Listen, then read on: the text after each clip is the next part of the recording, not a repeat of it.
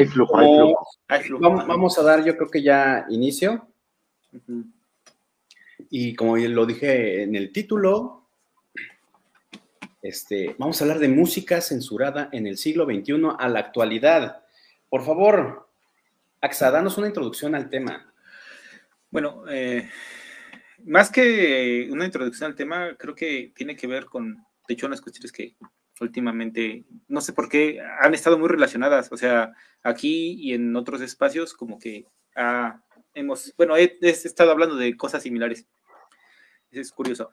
Eh, mm, creo, o, o al menos como más o menos eh, es posible, es a partir del siglo, del inicio del siglo XX, cuando empiezan la, eh, los medios de reproducción masiva de, de, de música, por ejemplo. Este, mm, hay todo, se genera toda una industria, todo un sistema este, apoyado a la reproducción de este, medios artísticos, específicamente la música.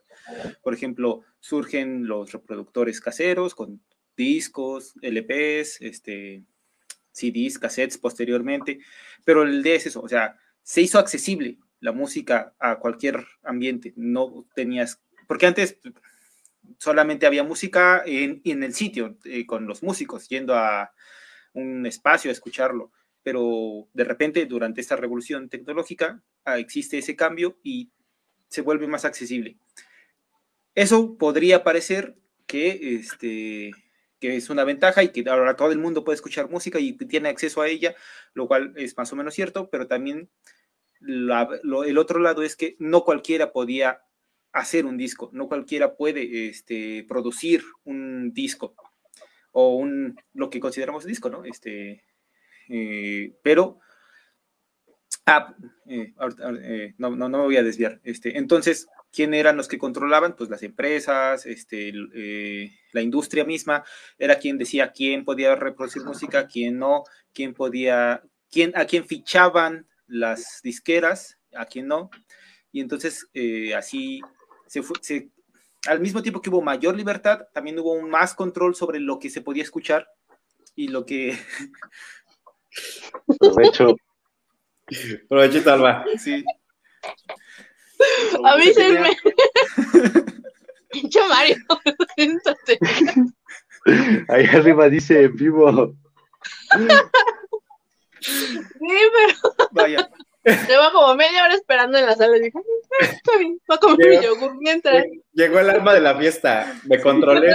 Dije, la voy a ingresar cuando esté más tranquila. Estabas tranquila y te pusiste a comer.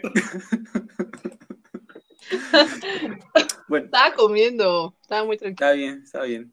Hola. Sigue, sigue. Hola Este, chicos, entonces- ¿cómo les va? Bien, Ah, sí, perdón.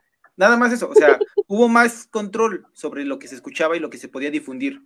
Eh, entonces, obviamente, quien tenía dinero y tenía esa posibilidad, pues causaba, eh, eh, vaya, controlar un medio implica dinero, este, intereses económicos, intereses políticos, intereses sociales. No va a ser fácil que una empresa nacida en lo más duro del capitalismo, con unas ideas muy específicas, de- diera espacio a distintos eh, o a expresiones musicales que se opusieran a los ideales que tenía en ese momento una sociedad en concreto, y más sobre todo por aquellos grupos que controlaban económicamente y este, mediáticamente eh, las circunstancias. Y pues la censura siempre ha existido, eso, eso sí es incuestionable, desde que el hombre es hombre y de que hay, desde que hay poder eh, en los hombres, o sea, que esta, divisi esta división entre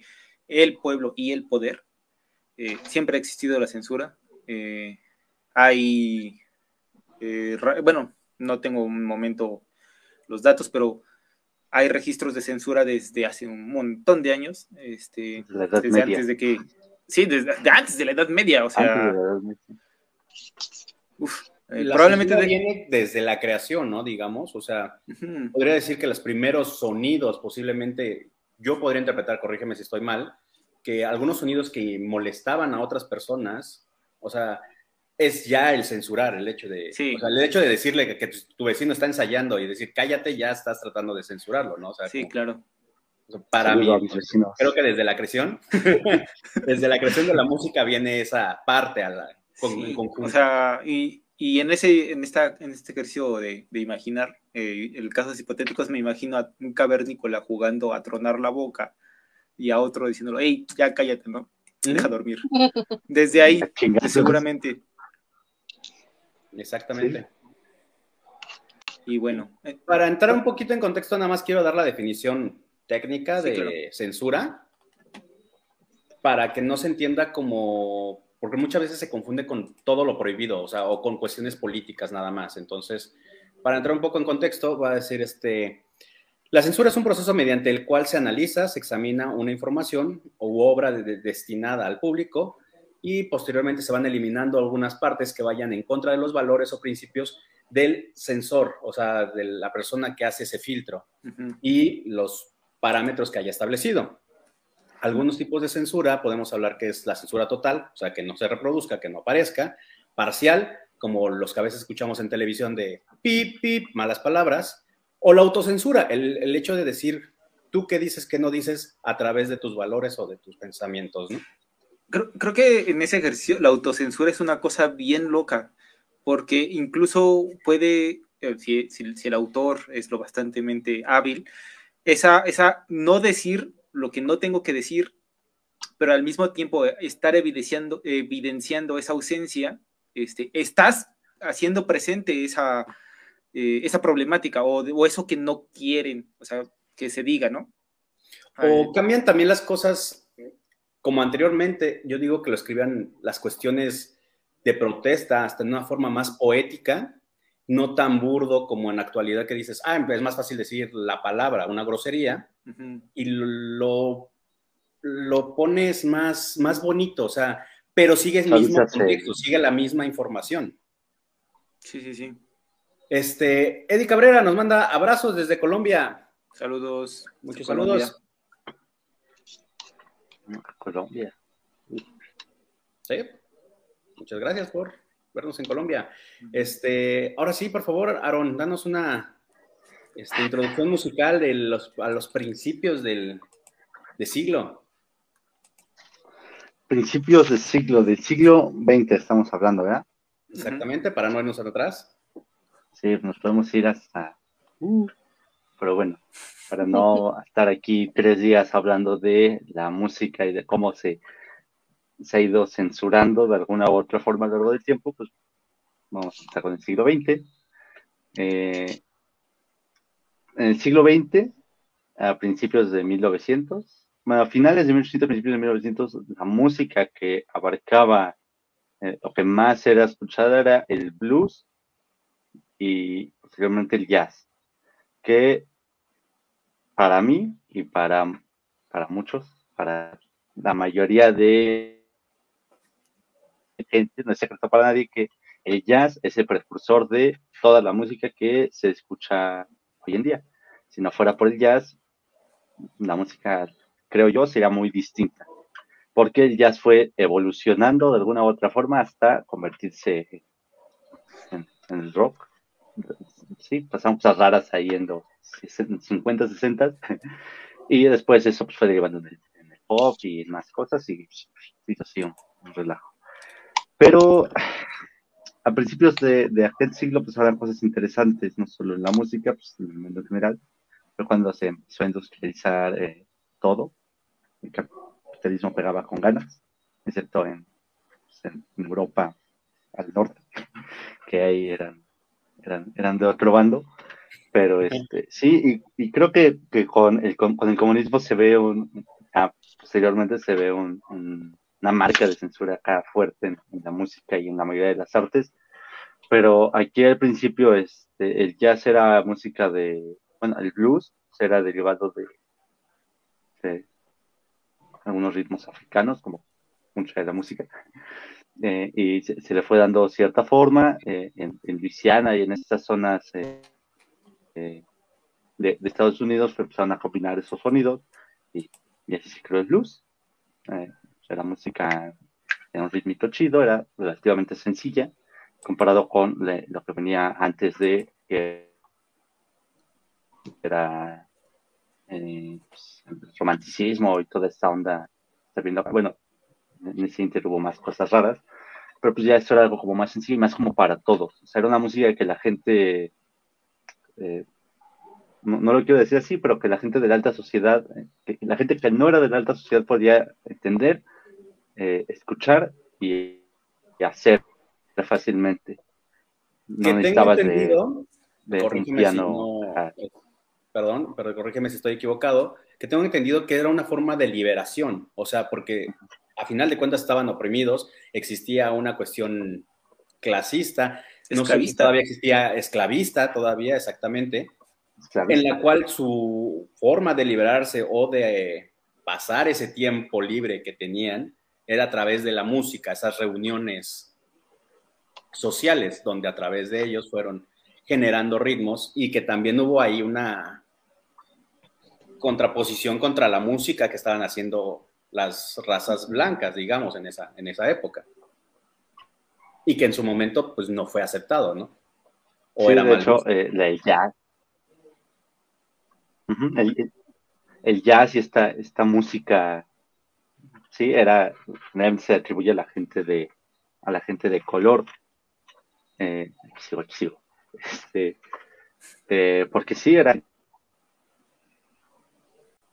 de que eh, entonces, este, de alguna u otra forma tenían que, hacer arte, tenían que expresarse de alguna u otra forma y pues el resultado fue fue, fue este, una, una música que como, como les- esa gente estaba limitada en mil y un aspectos entre ellos pues, como les digo no podían tener un, un piano para ni siquiera los estudios para- digo cualquiera quiere y tiene la intención y le echa ganas puede comprar una sinfonía pero pues eran tiempos bien raros entonces pues, la única forma que tuvieron de crear eh, crear música fue así y pues a mi parecer fue un resultado esplendoroso Muy Sí, bien. de Y- hecho. Ah, Interrumpo perdón. tantito para mandar, agradecerle a Eddie Cabrera, que dice que gracias, que ama México y a su música. Saludos a Colombia Ay, y también amamos la música colombiana. mucho. Continúa, por favor. Este, de hecho, es, eh, referente a lo que algo que comentaban, pues, de hecho, de estas personas africanas, ¿no? No solamente, bueno, las personas de color obviamente se di- diversificaron por todo el mundo, pero yo creo que ellos realmente son los padres de la música, porque obviamente desde los ritmos africanos, el son cubano, los ritmos cubanos, este, los ritmos brasileños, este, en Nueva Orleans también se dio todo este auge del blues, del jazz, y cómo y todo era a través de la gente de color, ¿no? Y, y realmente incluso hasta, hasta la gente rica o la gente blanca buscaba orquestas con músicos blancos, pero con ritmos de gente de color, ¿no? Al final de cuentas. Entonces, yo creo que toda esta suma, toda esta evolución, todo este, pues migrar, ¿no? En diferentes épocas, desde, bueno, desde las primeras, segundas guerras mundiales, que fueron a Estados Unidos, que se diversificaron en el país, en varios países, pues llevaron su ritmo, ¿no? Llevaron todos los, los ritmos, este, pues cadenciosos de alguna manera, ¿no? Y, y, y que de alguna manera hasta el jazz es, es una de las grandes, grandes virtudes del jazz, ¿no? Que siempre se esté reinventando, que no hay nada escrito que es este, no sé, muy ex- experimental, ¿no? Y, y a la vez se disfruta algo que jamás vas a volver a repetir. Entonces yo creo que eso, eso, ese don que ya trae la gente de color, la gente pues ya muy musical, e incluso hasta las, bueno, no sé cómo decirlo, nosotros que somos razas morenas, no somos razas blancas, también yo siento que también compartimos mucho de eso, de esa musicalidad, ¿no? Por también nuestros ancestros prehispánicos, bueno, eh, que, bueno, obviamente este, las culturas mayas, mexicas, este, peruanas también traían muchas de estas de esta, de esta musicalidad a través de tambores de cuero, a través de algunas flautitas, entonces siento que siempre hemos sido razas de mucha musicalidad. Ya, continúe.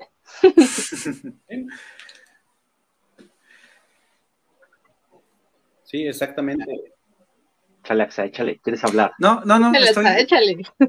No te quedes con la palabra. Es, no. es que me quedé pensando eso, o sea, sí, eh, el- el- en sus inicios, eh, algo un poco de lo que hablábamos este, antes.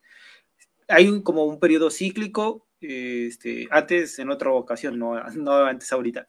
Hay, hay una especie de periodo cíclico en la aceptación dentro del gran público de los géneros. O sea, igual, Antes el blues y el jazz eran géneros eh, o música de barrios bajos, de este, gente marginada, eh, despreciada básicamente por eh, los, los que lo que consideran música culta, música, este, música de verdad, ¿no? música de verdad.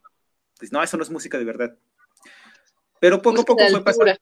sí, o sea, poco a poco va pasando el tiempo, va este, avanzando y te das cuenta de que estos grupos que despreciaban ese tipo de música poco a poco lo van aceptando y les va gustando. Un ejemplo muy gracioso es este, ahorita hay, ah, hubo una cantante de cantante música de blues rock que está en ese inter, eh, no sé si la conozcan, eh, la hermana Rosetta Terp, este, es una, era una cantante así brutal de blues, muy buena. Básicamente es la mamá del rock.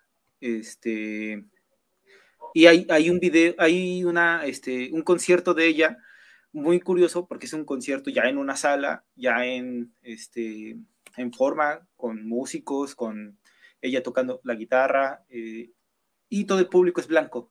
O sea, gente de la, a la que probablemente si se hubieran encontrado a, la hermana Rosette eh, en la calle, se le hubieran hecho a un lado, ahí le estaban aplaudiendo. Claro. Es una cosa loquísima y eso creo que pasa con muchos eh, de los géneros. Es esa cuestión como que va evolucionando, periodos cíclicos de esto, esto es lo nuevo, es rechazado y poco a poco va ganándose su lugar dentro de la cultura general, de la cultura pop y este, va siendo reemplazada de nuevo por otro género. Así pasó con el blues, así pasó con el jazz, con el rock, con el punk, eh, hasta pues la música de ahorita. Eh, el reggaetón. el reggaetón, ajá. La, más... Que, que, ahorita vamos a hablar un poquito de él, ¿no? Más adelante. tal vez, tal vez. Ajá.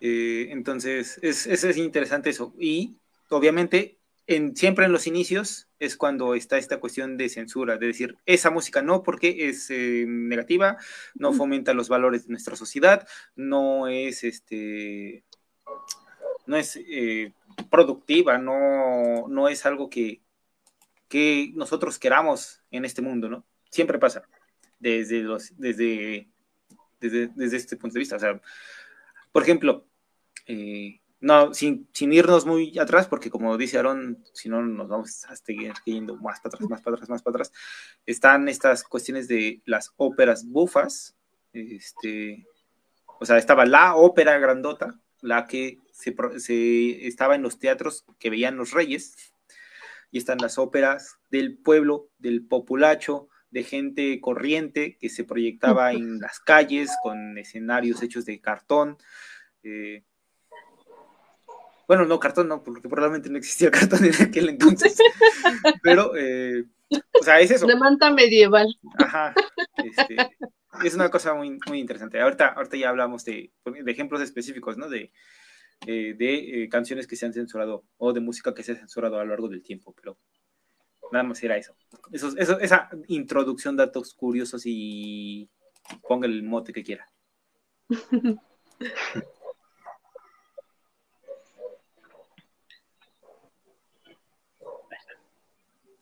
Perdemos a Aaron. No, lo sacan y lo meten.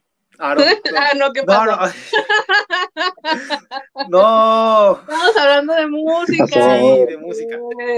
Entran, aceptan y eh, sacan a donde la sala cada rato. Oh, voy a, no le quieras acomodar. No, ya, no, ya, no voy a decir. Ya, así déjalo. Así déjalo. los que nos ven en otros países, así somos los mexicanos bien albureros, perdón. Aguas cuando vengan a México. Fíjense lo que les están diciendo, por favor. Ya no digo nada. No, sí, sigue, sigue. No, ya. ¿Ustedes me ven rojo? Sí. Rojizo, ajá. Se ve un poco rojizo. Qué bonito bronceado, Aaron. Las dificultades. Un bronceado digital. Sí. Bronceado digital. De hecho. Sí, Telmex. Telmex, si estás viendo esto, no seas culo y arréglame el internet.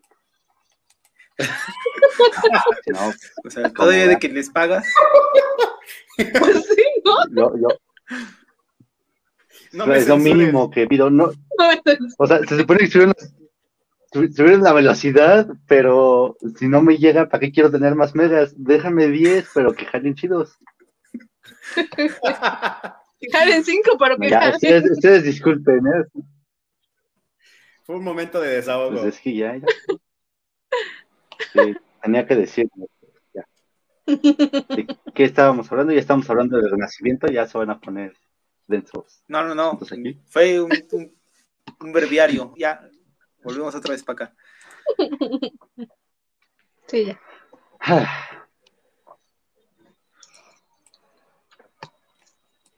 ¿Qué sigue?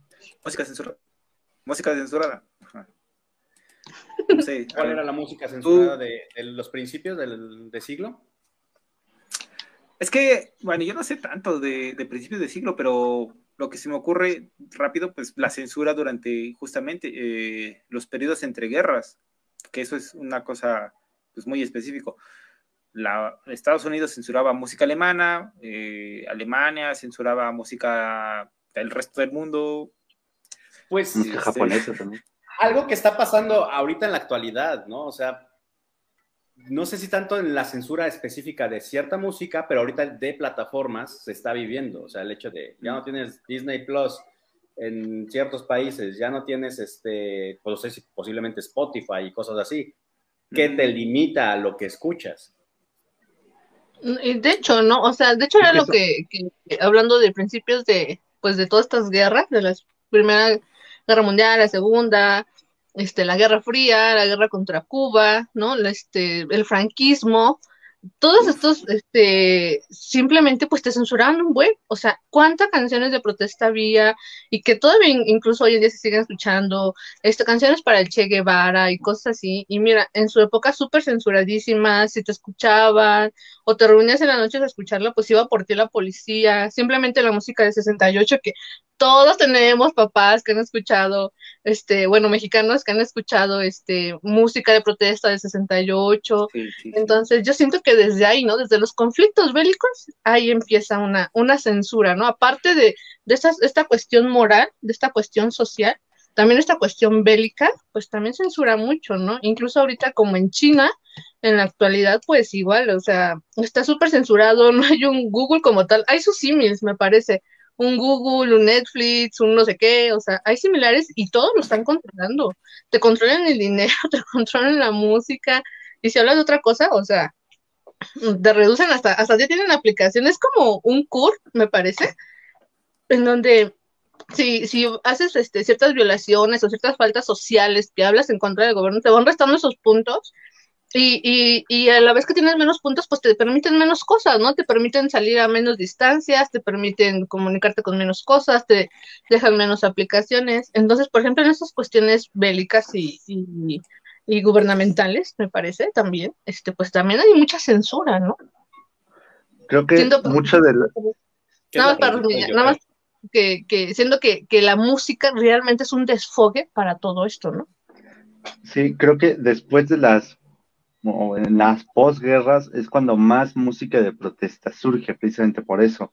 En los 60, durante toda la Guerra Fría, todo estaba lleno, la mayoría de bandas famosas hablaban de, o sus temas principales eran eh, no a la guerra, no a Vietnam, eh, no a las... Los simplemente, ¿no? ¿no? No al comunismo, no a si la paz, eh, todos esos temas. Creo que se vio más en, de los 50 para los 90, 2000, precisamente por eso, porque pues, después de la Segunda Guerra Mundial, pues estaban bien turbias, llega la guerra de Vietnam, eh, chingo de crisis, eh, chingo de muertos, desaparecidos, comunismo, etcétera, etcétera. La caída del muro de Berlín también. Eh, no tengo el fútbol, maldita sea, maldita pobreza, pero sí, este, toda, toda la banda que se oponía a, sí, a la censura, eh, con, música censurable. Y creo que eso tiene mucho que ver con lo que decía Axel al principio. A partir de que llegan los, los medios que eh, permiten masificar la producción y la escucha de la música, pues, siento que es como un, un, arma de doble filo, porque sí, ya yo puedo hacer una rola, ir a un estudio, grabarla y publicarla y que todo el mundo la escuche. Pero el hecho de yo crear una rola no me, da, no me garantiza que pueda ir al estudio a grabarla y que al grabarla, en el supuesto de que tenga la oportunidad de grabarla, que todo el mundo la vaya a escuchar, porque hay mil y un factores que influyen en eso. Y en estos tiempos, como decía, la política, eh,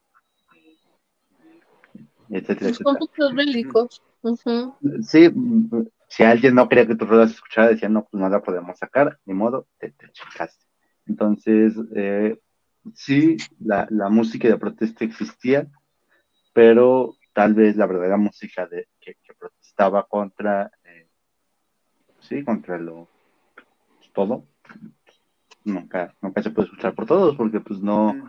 si, o sea, si ni siquiera tenías el medio para, para grabarla y masificarla, pues ya valió, y si lograbas eh, producir tu disco y pues nadie te lo distribuía, pues peor tantito. Hay pasa que no por una censura económica.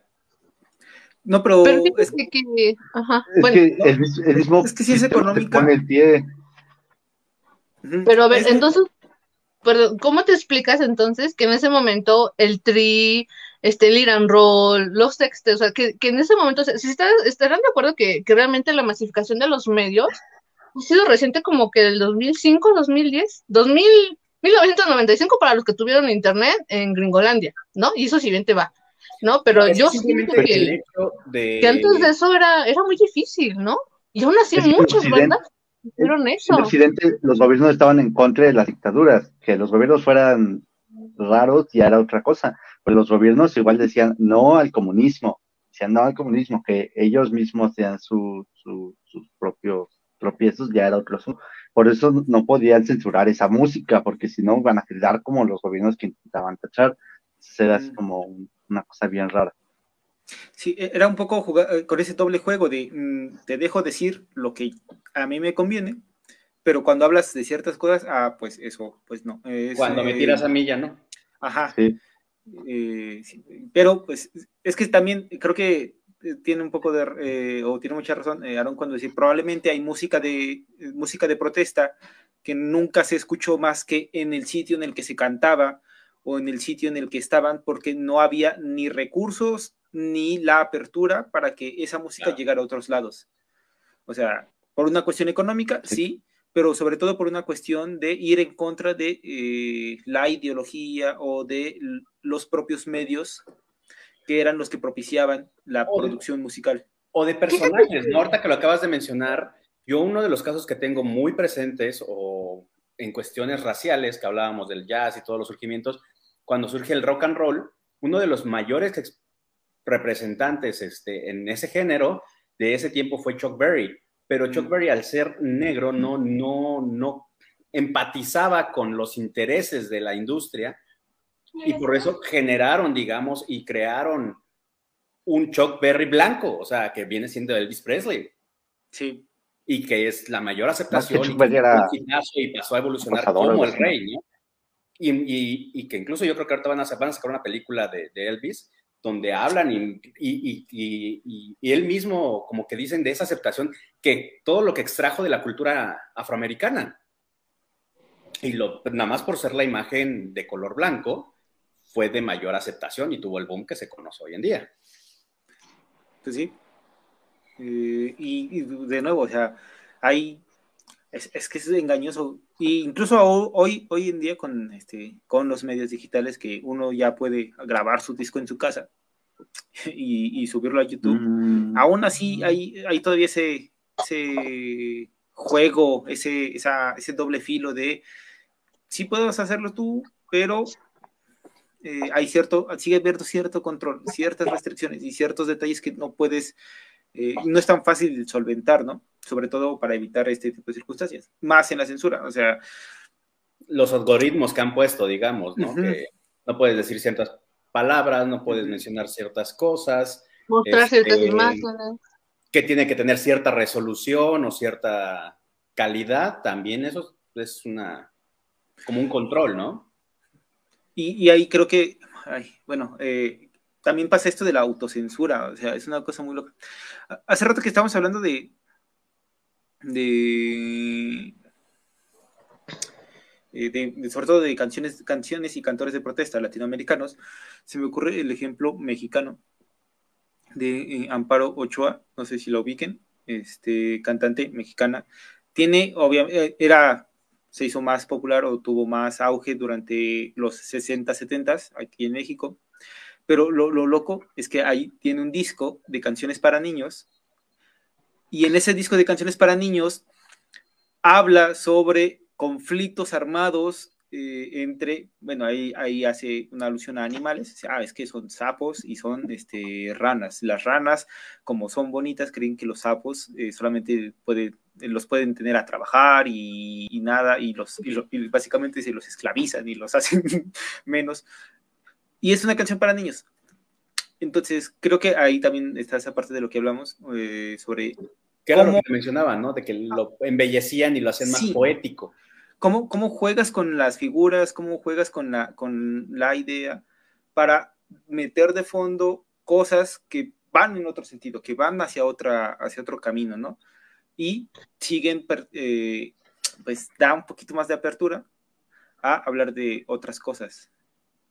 Fíjate que, perdón, ya nada más para, como dices, terminar el tema, bueno, un poquito del tema anterior, bueno, de mi parte, ah, fíjate que, que, más allá de la censura económica o de la censura de los grandes medios que aún había antes, siento que más bien era una cuestión de tiempo, ¿no? Porque antes, ¿cómo realmente difundías la, la música? O sea, era a través de cassette en cassette, de LP, exactamente de mano en mano. Pero siento que, que aún bajito del agua, que era lo como comúnmente se decía, este, sí, sí se difundía, ¿no? Yo creo, claro, o sea, obviamente, pues siempre cuando encontraban cassette, según los policías o quienes los fueran a encontrar, pues acababan quemando o lo que quieras, pero siempre había esa, esa, esa situación de querer compartir eso, ¿no? De querer, de que no se, no se censurara su voz, ¿no? Y, y a lo mejor sí era una cuestión de tiempo que se tardaban un poquito, y como dices, ¿no? Como, como decían hace rato, ¿no? Que a lo mejor en algunos lugares, simplemente en algunos lugares escuchaban algunas canciones de protesta, pero siento que la gente, a pesar de todo, siempre iba de mano en mano compartiendo eh, para precisamente evitar que lo censuraran. Y también es algo bien interesante, cómo luchas contra la censura, ¿no? ¿Qué haces? Y ahorita sería, muy chido tratar ese tema de cómo, cómo combates contra la censura ahorita en un medio, en, medios que están tan cuidados. Y qué tan bueno es esto y qué tan malo, ¿no? Sería, es esto, ¿no? Ahorita en nuestros tiempos. Que también ahorita, ahorita que mencionaban esa cuestión, debe estar interesante, bueno, está interesante el tema de derechos de autor, digamos, o sea, de quién fue el originario, porque no dudo que muchos intérpretes originales que se adjudicaron posiblemente la letra de una canción que escucharon por ahí en alguna peña o en alguna cuestión de protesta, la terminaron haciendo reconocida a través de su interpretación, pero posiblemente no son los autores directos o los autores intelectuales. Entonces, ¿cómo fue pasando de voz en voz esas canciones, esas, esos ritmos, no? Sí, o sea, por ejemplo, eh, Violeta Parra, mm, no me acuerdo cómo estuvo, pero eh, ella mencionaba algo así como que es que había muchas canciones, ella, ella básicamente lo que hizo fue mm, recopilar mucha, influirse, eh, tomar muchas influencias de música que, que, ya se estaba haciendo en las regiones de Chile. No es que ella la haya inventado, ella no inventó el género, no inventó las cosas, simplemente retomó y aportó un poco más algo que ya se estaba haciendo desde antes. Tomó música popular y la una interpretación, mm, ya. hace una recopilación. Pero me imagino, bueno, no sé, yo no he escuchado, yo no, bueno, no, más bien nunca he visto un video donde, donde diga autor o canción popular, intérprete Julieta o, o si ellas se, se adjudicaba su autoría. Según yo no. Según yo tampoco. Ah, ya. Pero bueno, no sé. Sí, no, no, yo tampoco no, estoy muy informada de eso. Mm, ay, bueno, ahorita, ahorita hablamos de eso. No sé, a lo mejor, eh, no sé si Aaron sepa un poco más. Y luego está, es, esto del lado de protesta, pero ahora regresando un poco a Estados Unidos y a la música pop, eh, eh, porque pues ellos dominan el mercado, estuvo en boga muy locamente esta cuestión del parental advisory, que fue una cosa loquísima porque implicó un antes y un después de cómo se distribuye la música comercialmente en, eh, pues en Estados Unidos y al resto del mundo. O sea, ¿Y eso en español qué es? ¿Parental qué? El aviso a los padres era eh, eh, el, el parental advisory. Ajá, fue un let- una letrita, una plaquita que le hicieron, obligaron a las disqueras a poner por este contenidos Mayores de- explícitos, Mayores de iban 12, en mayores de 15, mayores Ajá. de 20. No me imagino. Ah, en ya. contra de las buenas costumbres. Y lo más loco es que quien promovió eso fue una asociación eh, cristiana de la esposa de un político, no recuerdo qué político en específico. O sea, fue una cuestión muy personal. O sea, un- una, fue una guerra personal de, una, de un grupo de personas eh, eh, de cierta religión en contra de la expresión este, de, ah, ándale, ese, ese loguito es el, el- hizo una cosa loquísima, que luego a posterior eh, resultó más benéfico porque si tenía ese letrerito quería decir que estaba más rudo y entonces la gente lo compraba más, pero eh, era- o sea, en el fondo era eso, era un- una especie de censura. Eh, y, y lo más interesante, y eso eh, como paréntesis, aparece en el documental de Zappa, que salió hace poco, eh, el año pasado me parece, este, comenta que lo más, lo más loco que hay en esto es que en realidad los músicos no tienen los derechos de sus obras. O sea, no es que ellos puedan decir, no, yo quiero que, yo quiero que se escuche mi música de esta manera, yo, eh, de esta forma, yo quiero hacer esto. No, no, no. A la hora de ellos grabar su música y firmar contratos, están diciendo que la música le pertenece a las disqueras. No es, o- no es algo del autor. Pues tú lo hiciste, sí, pero no- ya no es tu música. Como Vas a- O sea, esto sí de los contratos es algo bien, bien interesante. Sí, sí, continúa. Por ejemplo, es el caso de, el caso de Michael Jackson, que, eh, que, o sea, depende, depende del, contrato que firme. O sea, pero incluso tu, tu imagen, tu, tu nombre no lo puedes utilizar eh, a menos de que la disquera te dé permiso o ella disponga de ti. Es el caso de Michael Jackson en el episodio de Los Simpson, que sale el vato que canta como Michael Jackson, que en los créditos no aparece como Michael Jackson porque Michael Jackson no tenía permiso de usar su nombre, ni siquiera su voz para un episodio de Los Simpson, pero pues ahí empezaron un huequito y pusieron el nombre de alguien más, que fue pues alguien random, que prestó voz que sonaba muy como Michael Jackson, pero fue Michael Jackson porque si tú firmas un contrato con una disquera en el que los de- que vas a hacer, no sé, un disco por año y durante 10 años vas a hacer giras y bla, bla, bla, y exclusividad con ese sello, todas las canciones que saques pertenecen enteramente a la disquera. Si tú después dices, ah, pues yo quiero vender un disco por credo, no puedes. Muchas, cientos, miles de bandas de, de entre los 60 y los 2000 no tienen los derechos de su música porque le pertenecen a grandes disqueras, a Universal, a Electra, Warner, a etcétera, etcétera, etcétera, por esta situación de los contratos. Yo creo que sí sería algo bien interesante de. Sí, porque en el fondo sigue siendo una censura, o sea, Sí. sigue, es una, es- lo peor es que una censura sistematizada, económica, no tiene que ver con el contenido, o sea, a las disqueras ni siquiera les importa lo que digas, no- no- o sea, ahí es por pura cuestión económica. Eh, la apropiación de los derechos, la apropiación de las formas y, por ende, de este, pues el producto, o sea, la pieza musical. Es una cosa loquísima. Sí, está muy Y se fue Alma. No quería que la viéramos comer.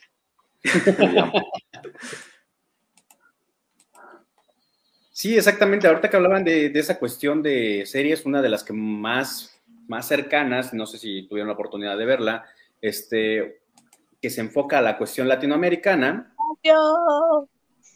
Ay. Ay, avísame. Que Pero se acerca a la cuestión latinoamericana es esa serie documental de Rompan Todo, que fue muy... Ah, que también Muy- ah, ahí, ahí está. Santoloya Vance, la serie. Sí, e- es que también está un poco tendenciosa porque la, habla de sus bandas, o sea, de Santa Olaya, de todo, es ya, o sea, era un grupito específico de bandas muy específicas con la productora específica y es como, uff, era como Es que hablamos de eso, o sea, no puedes invitar, no puedes hacer mucha generación, porque son muchos intereses, o sea, alrededor. O sea, no es como que puedas ampliarlo, o sea, lo haces con, con lo que puedes, ahora sí, por esa cuestión de que no es como que digas, ay, le hablo a mi amigo, pues no, no puede hablar algo porque no tiene el control, no tiene la autorización. Entonces, pero sí, en esa serie este, hablan muchos casos, ¿no? Uno de los que en lo personal conocía ahí a medias voces, sabía que había sido una masacre, pero de Víctor Jara, que es uno de los más fuertes y yo creo que más sonados, que es en la dictadura. Sí, en, Chile, con este Pinochet, sí, sí, sí, totalmente. Probablemente. Y, y aparte musicalmente tiene discos bien progresivos, o sea, hay unas partes del derecho de vivir en paz que fácilmente eran los Doors, así de una cosa bien rara. Este, pero sí, eh, también no sé, por ejemplo, está el caso de, también en documental, eh, el caso de Sugarman, este, Searching for Sugarman, y de cómo su música, es, eh, si no han visto el documental, básicamente es un músico en Estados Unidos que no tiene ni nada de fama, o sea, ninguna repercusión, pero resulta que en Sudáfrica su música se vuelve extremadamente famosa y extremadamente representativa porque es, en, ese entonces eh, existía la apartheid y toda esta cuestión del racismo y la segregación racial en, Sudáfrica.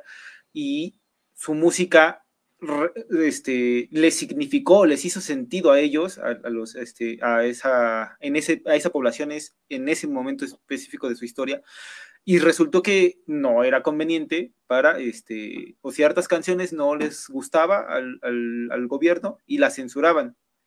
Y eh, algo que comentaba hace rato, eh, en el documental podemos ver cómo eh, tienen un archivo de música, de discos LPs, donde muestran cómo hay canciones del disco rayoneadas para evitar que se escucharan, o sea, y así se vendían directo al mercado, o sea, primero pasaban por un comité de censura, rayoneaban las canciones que no querían que se escucharan y ya eh, el resto del disco salía al mercado. Era una censura muy, muy física, eh, muy física, ajá, este, de la manipulación del material original, era una cosa loquísima. Y bueno, este, si no han visto el documental, pues no les voy a spoilear qué pasa. Es una, una historia bien loca y bien graciosa, pero sí, o sea, va por esto. Hay música que a uno le significa una cosa y a otros otra totalmente nada, que no, o sea, ni por acá. Este, por ejemplo, no sé, aquí en... Aquí, en, Latinoamérica y mencionando esas este, canciones, este, hay una canción de ¿Por qué no se van? Ay, no recuerdo el grupo que es chileno igual, creo, o argentino. Mm que, exactamente, o sea, trataba de tirarle a la gente que, a los chicos fresas, a los niños que siempre llegan de un país o llegan de otro lugar, de que, ay, es que aquí es esto, ay, es que acá es esto, pues, pues sí, pues vete para allá, ¿no? La canción hablaba de eso y tomó, tomó un giro político tirándole a los, a los políticos, o sea, ¿por qué no se iban? Mm. Y, como dices, en una cuestión se, se genera por, por, en un tema, y termina teniendo otro, otro significado. Sí. O, lo peor, cuando pasa al revés. Ah, hay una canción muy, muy brutal, eh, y lo digo porque es muy triste y es muy realista, de Ali Primera, eh, que era un músico. Ay, ¿de dónde era? Eh, Ali Primera. A ver, menciono, la canción es de Los Prisioneros y ¿Por qué no se va, no? Así ¿Cuál? La canción que mencionaba. Ah, ya. Eh, eh, Ali Primera, un compositor venezolano, ya vi. Eh, no, estaba seguro de dónde era. tiene una canción que se llama Casas de Cartón, que habla sobre eso, sobre la pobreza en este, regiones marginadas, este, muy, es, muy cruda, es muy, es muy cruda esa canción. Y muy bonita, fíjate que es cruda, pero es muy bonita esa canción. Sí, y ahora acabo de descubrir que hay una versión de Marco Antonio Solís de esa canción. O sea, de hecho, es creo que la de las más populares. Es la más famosa, ajá, y, y, en realidad es este, o sea, lo acabo de descubrir, igual mis padres escuchaban a estos señores, Ali Primera, este, Horacio Guaraní, este, Víctor Jara, ese tipo de cosas. Eh, y ahora eh, es, es, una cosa de aceptación muy loca, porque creo que también cambia un poco el sentido, eh, cambia un poco la significación que podría tener.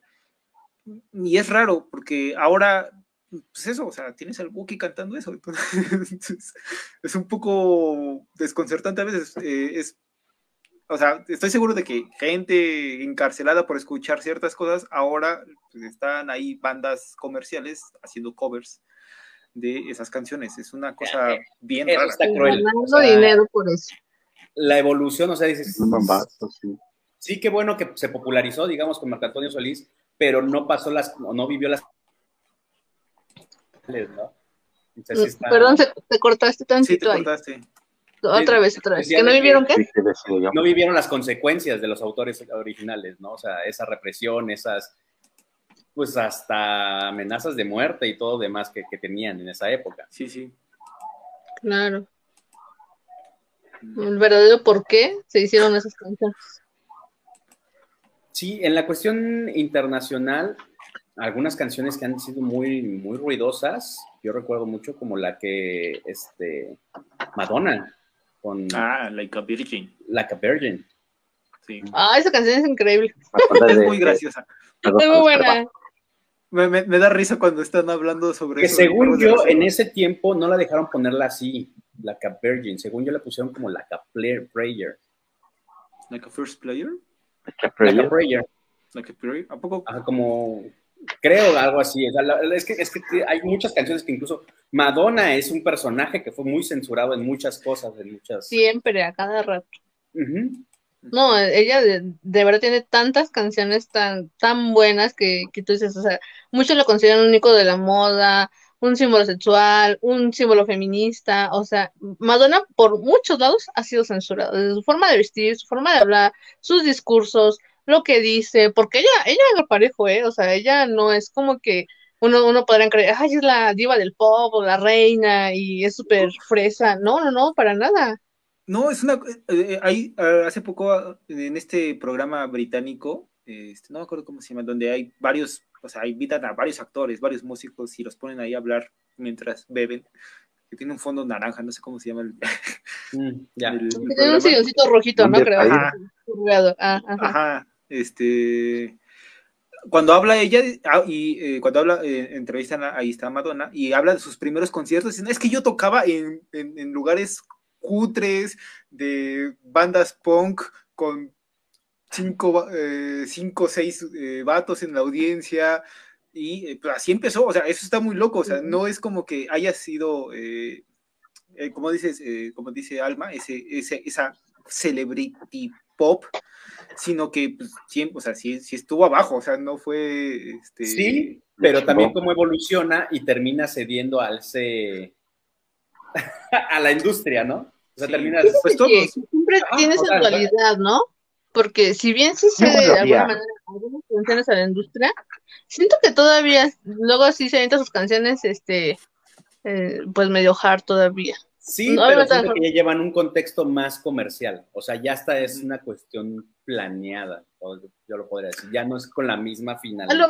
Como de los 80s, 90s, todas sus canciones como que eran más parecido, ¿no? Fíjate que cierta, mm, he escuchado últimamente algunos discursos que ella da, muy bonitos para las mujeres, muy feministas, que yo creo que todas las chicas que, que nos ven o que van esto en el futuro deberán, deberán de, de buscar sus discursos de Madonna, pero sí, ciertamente ahorita no, no he visto así como una canción tan relevante que como antes, por ejemplo la de Vogue, que significa moda en español, que también era, era un icono de la moda, pero aún así decía, tú sé tú, o sea, sí de la moda, pero lo que te acomoda, ¿no?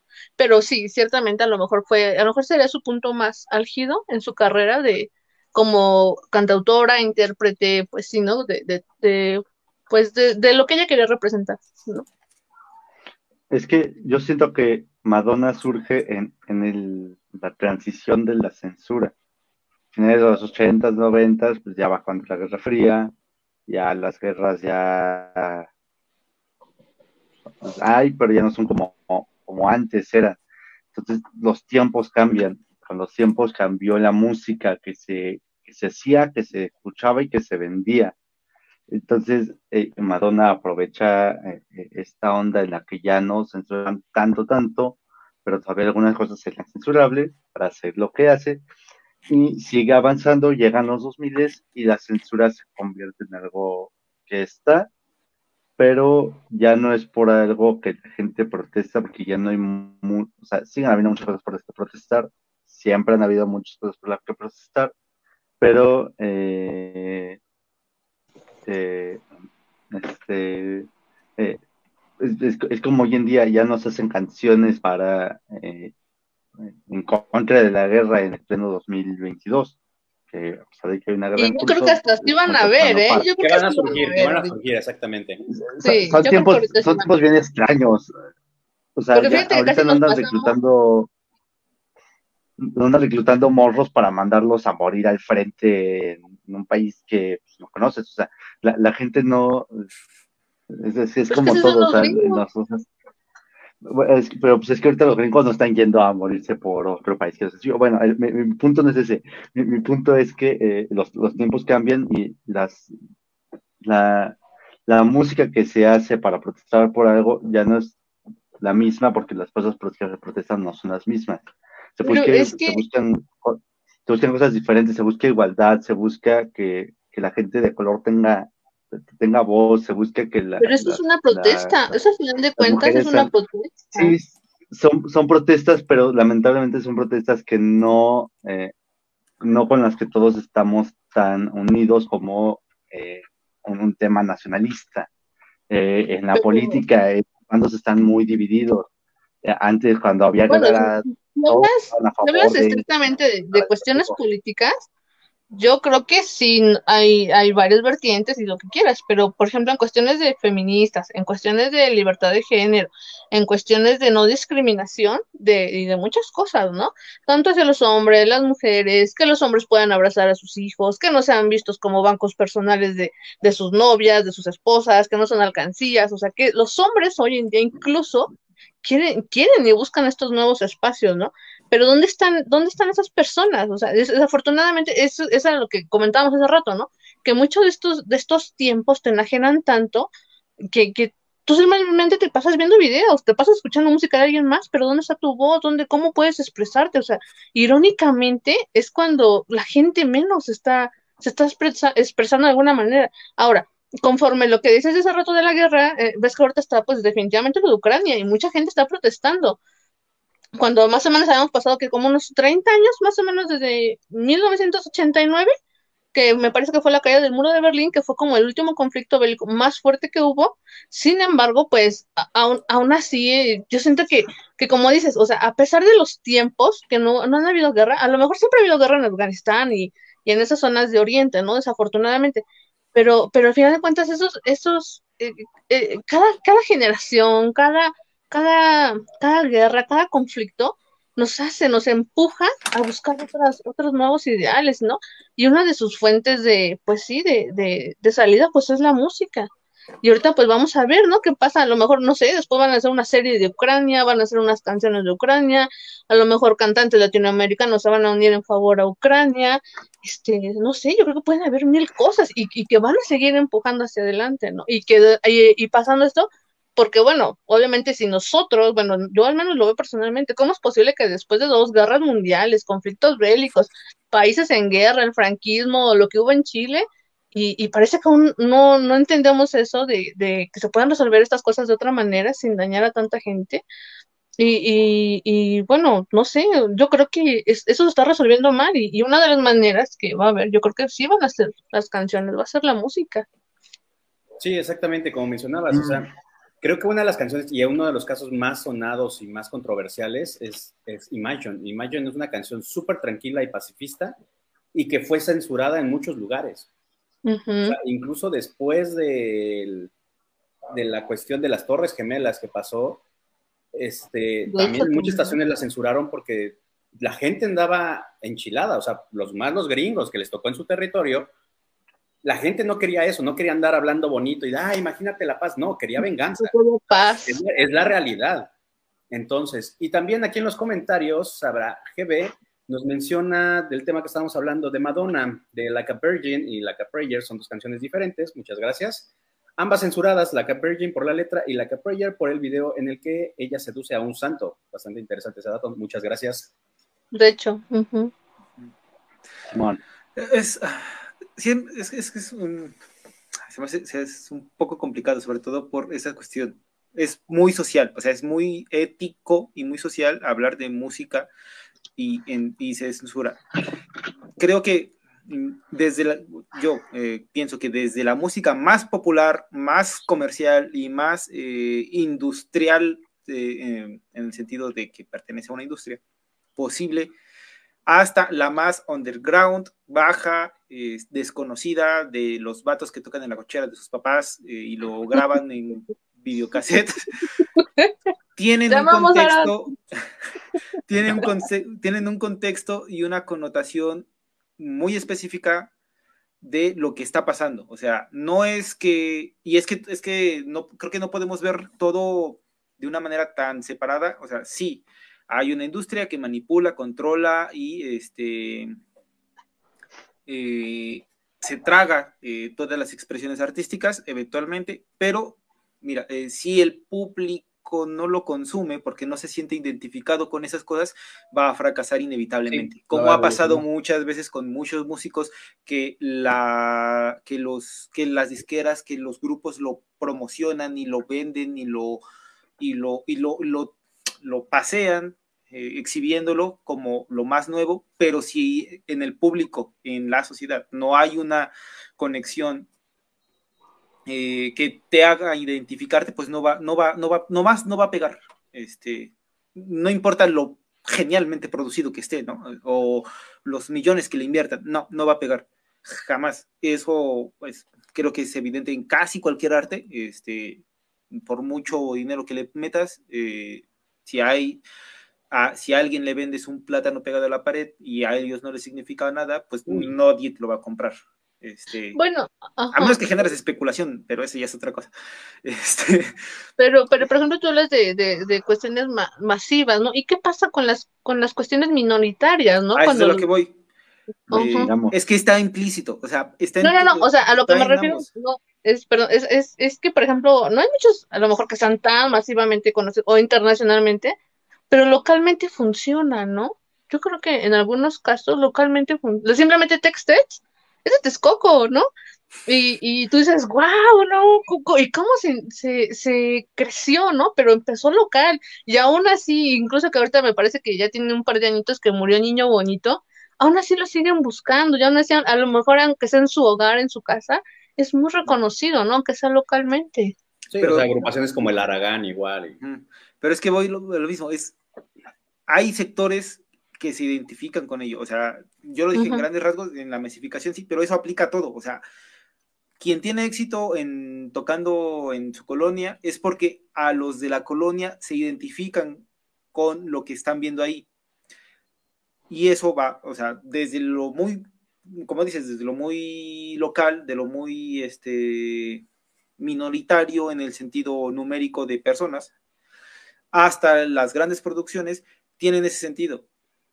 Y si no, y no importa, ahí sí, eh, y bueno, regresando un poco a la cuestión de la censura, no va a importar, o sea, mientras haya esa identificación, incluso habiendo autocensura, habiendo censura explícita de los medios y propia, eh, va, da, o sea, sale, siempre sale a la luz, este, porque significa otra cosa. Y ahora quiero proponer en tema, no sé, eh, justamente, y retomando un poco de Like a Virgin y estas cuestiones, eh, estas canciones eh, que fueron o que tuvieron censura a partir de polémicas, justamente, o sea, de cuestiones como decir, ah, no. Yo quería tocar de cómo ha evolucionado la censura.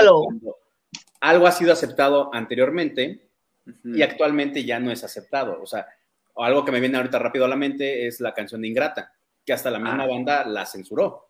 O sea, la misma banda, y modificó la letra porque ya no están, ya los discursos cambiaron. Sí. Entonces, ahí hay una autocensura y todo, y también como, como mencionaba Alma, ¿no? Cómo va evolucionando la humanidad y cómo va cambiando las cuestiones sociales y culturales. Sí, a- eh, nada más rápido. eh, yo mm, recuerdo muy, bueno, no recuerdo porque no estaba vivo en ese entonces, creo.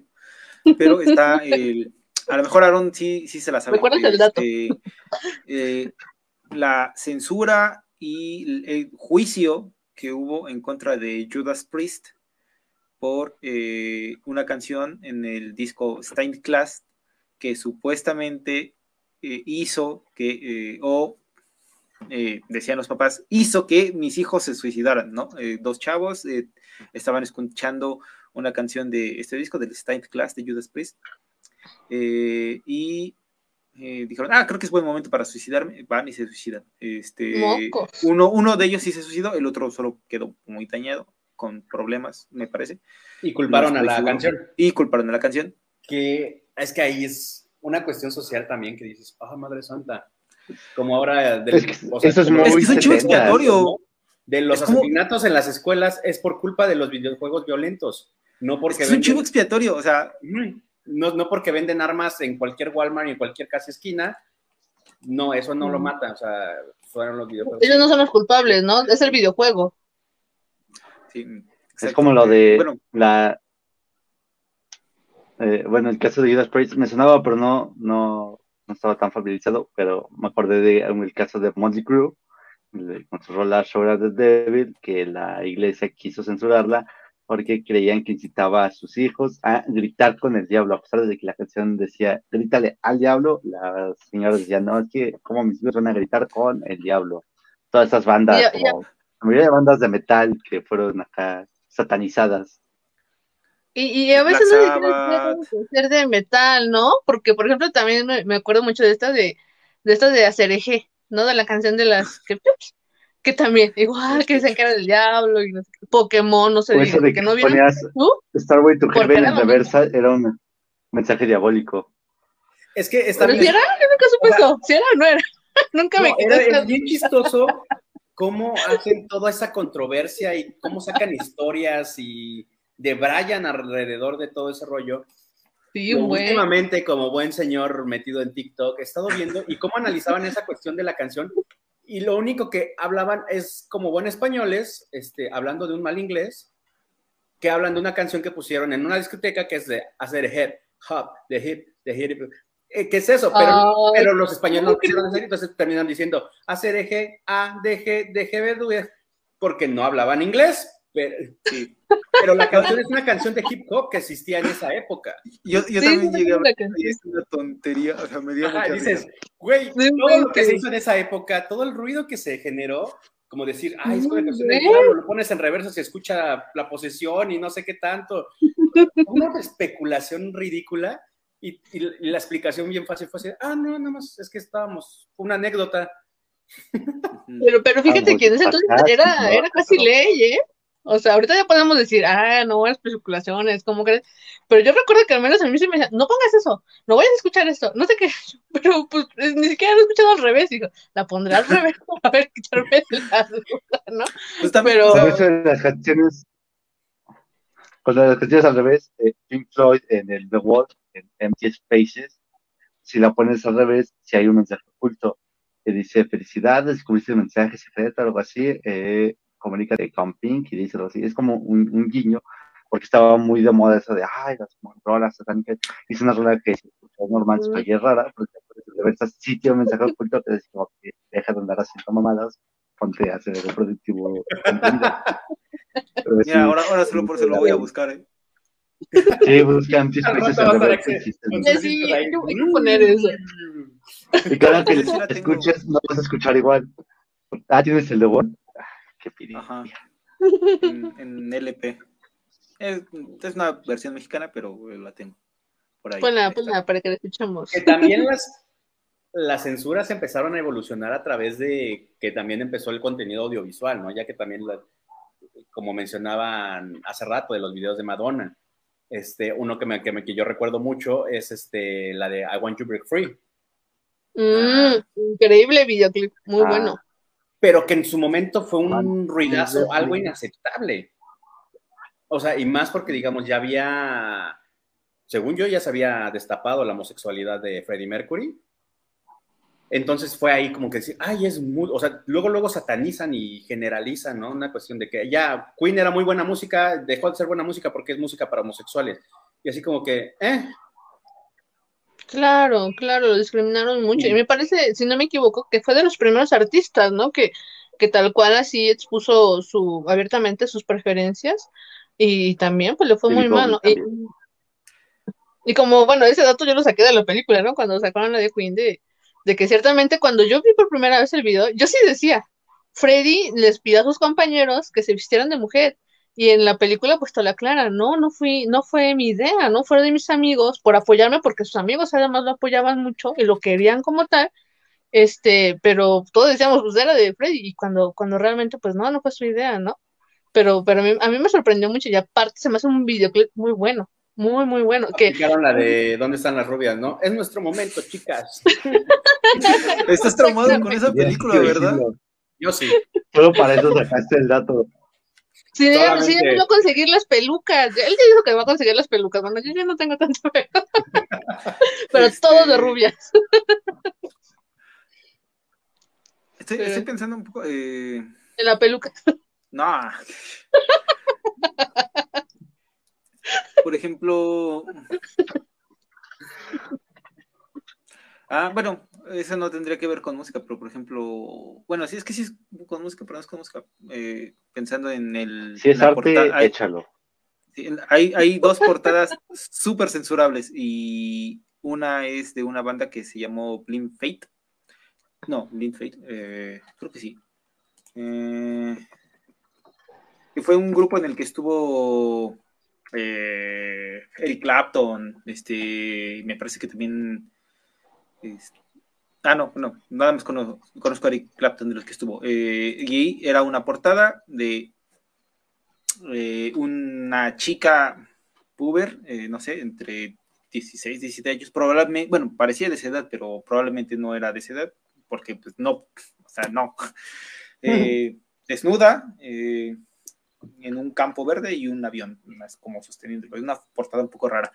Y la censuraron, obviamente. Este, y también la otra famosa es la portada de Killing, de Virgin Killer, de Scorpions, que pues era una portada de una chica, que de hecho supuestamente era la, o se dice que era la hija del productor del disco, pues igual desnuda eh, y con una especie de eh, quebradura de vidrio eh, apuntando hacia su entrepierna. Es una cosa muy loca y también estuvo censuradísima esa portada. Eh, pero pues tiene más que ver con el arte que con el, bueno, con el arte de los, este, de los discos que con la, el disco en sí, ¿no? Pero bueno, eran datos curiosos. Fíjate que también me acordé de la Sinfonía del Diablo de los Rolling Stones, que me imagino que ah. también en su época también debe ser muy censurada. La de la planta de elefante, y también estaba dedicada, y, me acuerdo que, que, unas veces sí pasaban el nombre de la chica, ¿no? No sé quién. Es de caos, según yo la. Ah, no, eh, pobre, creo que nunca se va a salvar esa canción de que, la cámara, pobre. Pero este, pero sí, sí recuerdo que incluso también un tiempo ya les pidieron que quitaran la, pues sí, por respeto, ¿no? De buena manera a su persona de esta chava, pues sí, que quitaran su nombre. y también fue muy sonado eso. Sí, y también canciones que, como mencionaba, con cuestiones culturales, yo creo que una balada muy conocida es la de Every Breath You Take de Police. Sí, de Police. Que mm. es una canción, digamos, muy romántica, pero si ya la La ponen romántica. Fondo, ajá, exactamente. Es muy creepy, o sea, es muy acosadora la, la, la canción. No, es que de hecho. Eh, Habla de ese texto, ¿no? No, sí, o sea, eh, eh, es del disco Synchronization de The Police, que es un álbum conceptual sobre un acosador. No es, o sea, no es que solamente Ajá. sea de un acosador, es el álbum conceptual de un sujeto loco que anda acosando a una chica. De eso trata el disco. Y, wow. Sí, es a propósito, ¿no? creyeron que era algo que estaba bien. Es que, es que suena para empezar musicalmente es una balada, como dice Mario, es es una balada. O sea que todos estamos acosados, siendo acosados cuando escuchamos esa canción. Sí, la verdad es que sí. Es una a mí me saca mucho de onda cuando, cuando la ponen así. Pero lo más acosadora que puede existir. Y algo sí, o sea, me... cada respiro que des, cada vez que estés ahí, yo voy a estar ahí observándote. cada paso que estés. Ajá, Ajá, ca- cada paso, cada respiro, yo voy a estar ahí viéndote. Ay, mamá, de hecho. Sí, o sea, si lo analizas hasta el fondo, o sea, lo puedes romantizar y decir, ay, qué bonito, va a estar siempre conmigo. Y dices así como que, ah, creo que no Yo es- creo, el sentido no era ese. y que yo creo que, como dice mm, este Atsa, que, que a lo mejor es ese, es ese video conceptual de un acosador, que qué buen concepto, ¿no? Porque más antes siempre era como, como esa, esa línea delgada de te quiero, te celo porque te quiero, te pego porque te quiero, te cuido porque te quiero, ¿no? Y siempre estaba como que esa línea súper delgadita que tú dices, híjole, bueno, sí, sí, tú dices tener mucho amor, pero es un mal amor, es un pésimo amor, ¿no? O sea, y, eso obviamente ya deja de ser amor y los celos, el acoso, la violencia, esto ya definitivamente no es amor, ¿no? Y, y más en esos entonces, que pues sí era, era, pues no se, no se, no se distinguía, ¿no? Prácticamente todo eso. Y ya nos dejaron abandonados.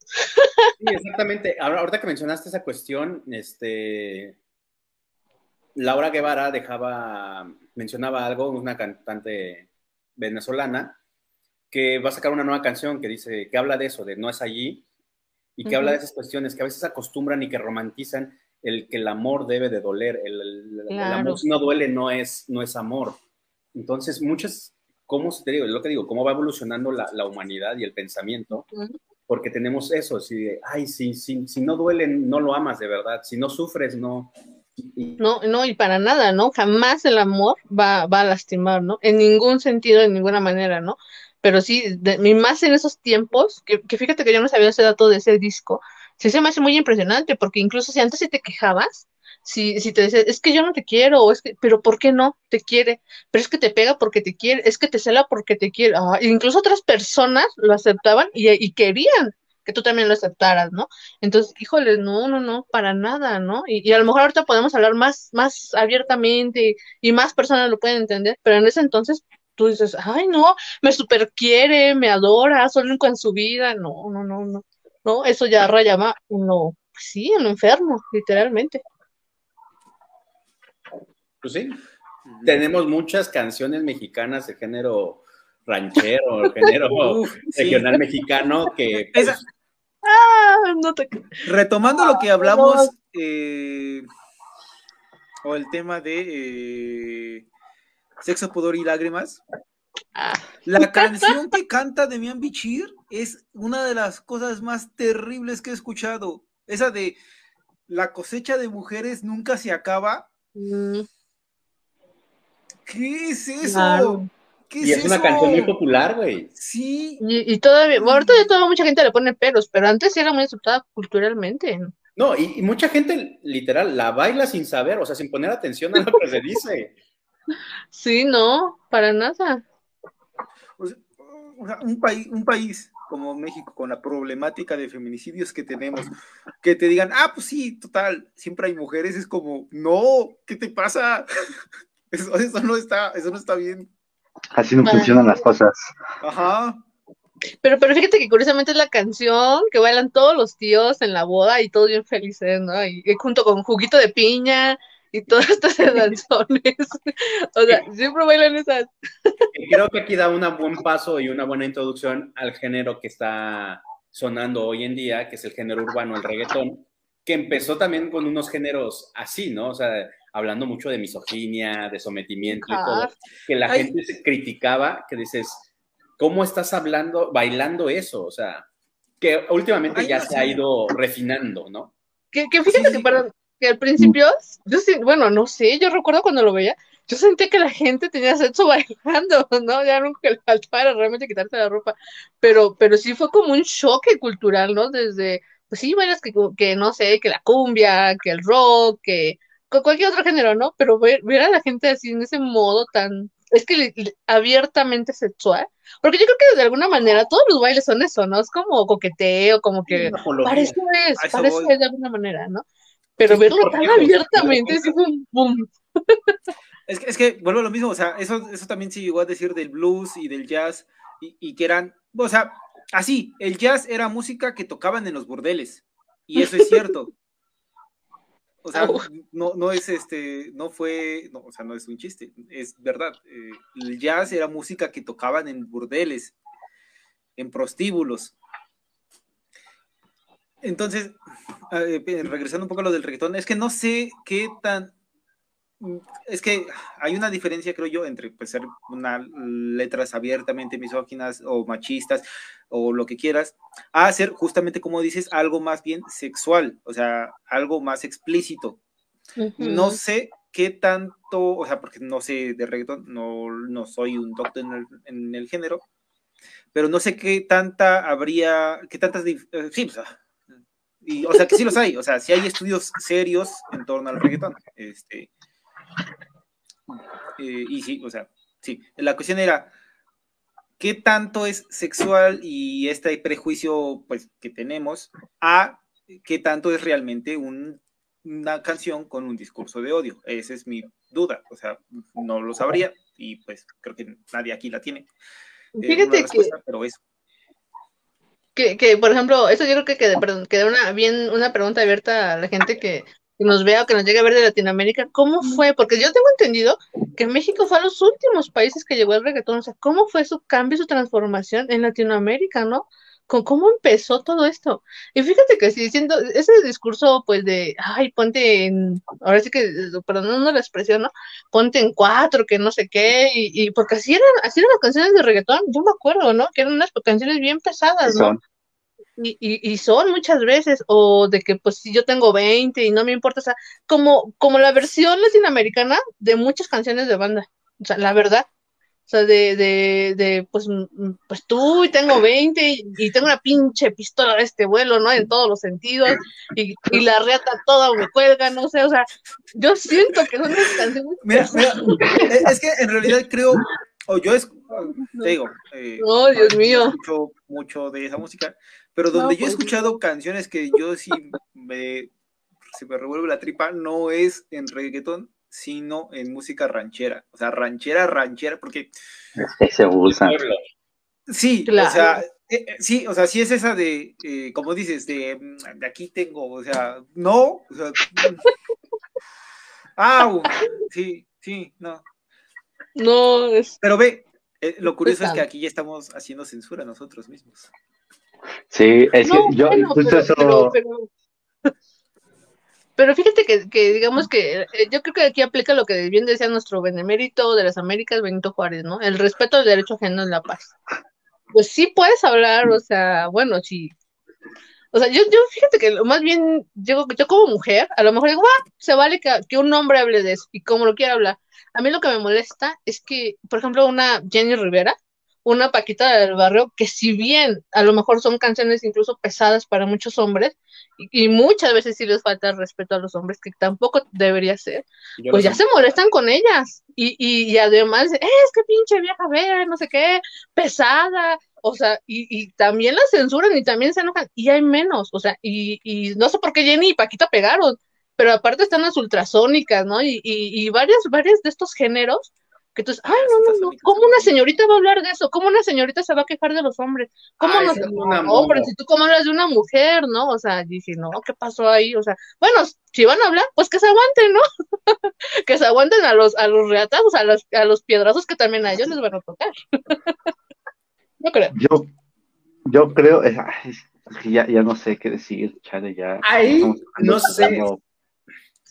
O sea, sí entiendo ese punto, pero creo que a veces se lo han ganado a, pecho. O sea, lo que cantan, no, fíjate que no se me hace tan misógino, bueno, tan, no, sé cómo se llama al revés. Andrógino. No. Andrógino sería, no sé. No. No, no, andrógino es otra cosa. Exactamente, yo sí de no. No, es que se supone que el feminismo, bueno, ajá. Pero es, es regresarle, o sea, regresarle a la pedrada. A mí me encantan los conciertos de Paquita, la del barrio, y me encantan cómo los hombres son tan frágiles en sus conciertos que se ofenden por una canción donde les dicen sus verdades, o sea, no están diciendo tampoco, o sea, no es como los hombres que dicen, ay, eres un pendejo, eres esto, nada más porque te dicen, ay, sí, tú ni me complacías, yo también tengo amantes como tú también los tienes, eres un inútil. o sea, como a diferencia de muchos lados donde dice, ay, te voy a pegar por si no te callas o si me rezongas, cosas así, dices, güey, o sea, ahí sí se me hace como muy... Lo, otro nada más es como jugar en esa contestación, ¿no? O sea, Pero a mí me encanta.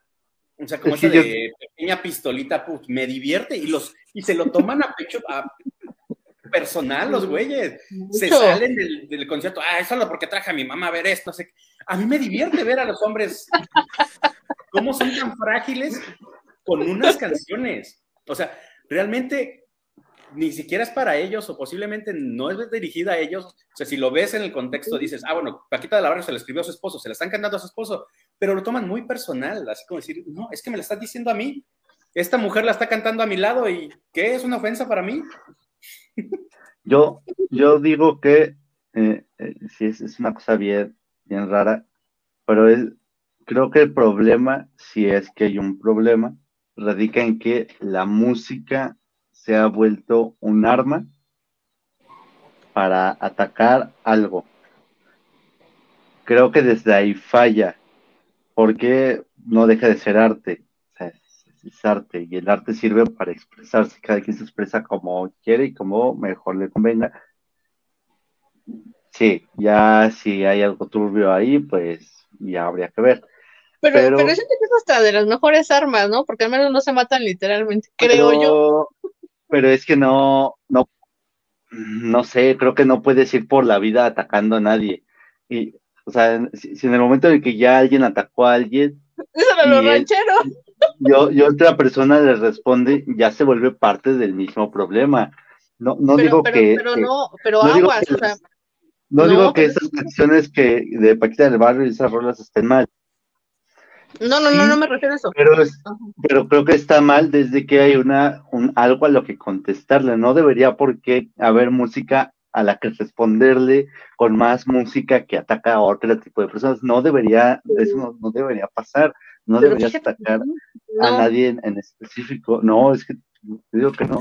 si, si tienes razón en que realmente, pues nunca debe haber iniciado esta guerra entre sexos, entre hombres y mujeres, porque no, todos somos sujetos de respeto, como tiene sus ventajas ser hombre, como tiene sus ventajas ser mujer, como tiene sus desventajas ser hombre, como tiene sus desventajas ser mujer, claro, ¿no?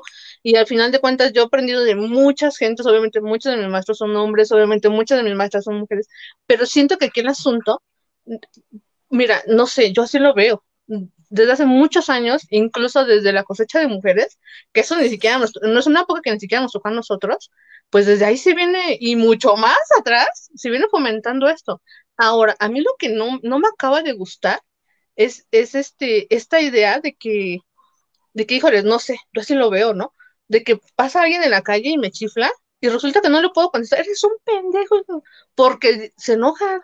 O sea, yo no puedo, o sea, ellos muchos años y muchas generaciones pudieron ofender a la mujer y nadie les decía nada.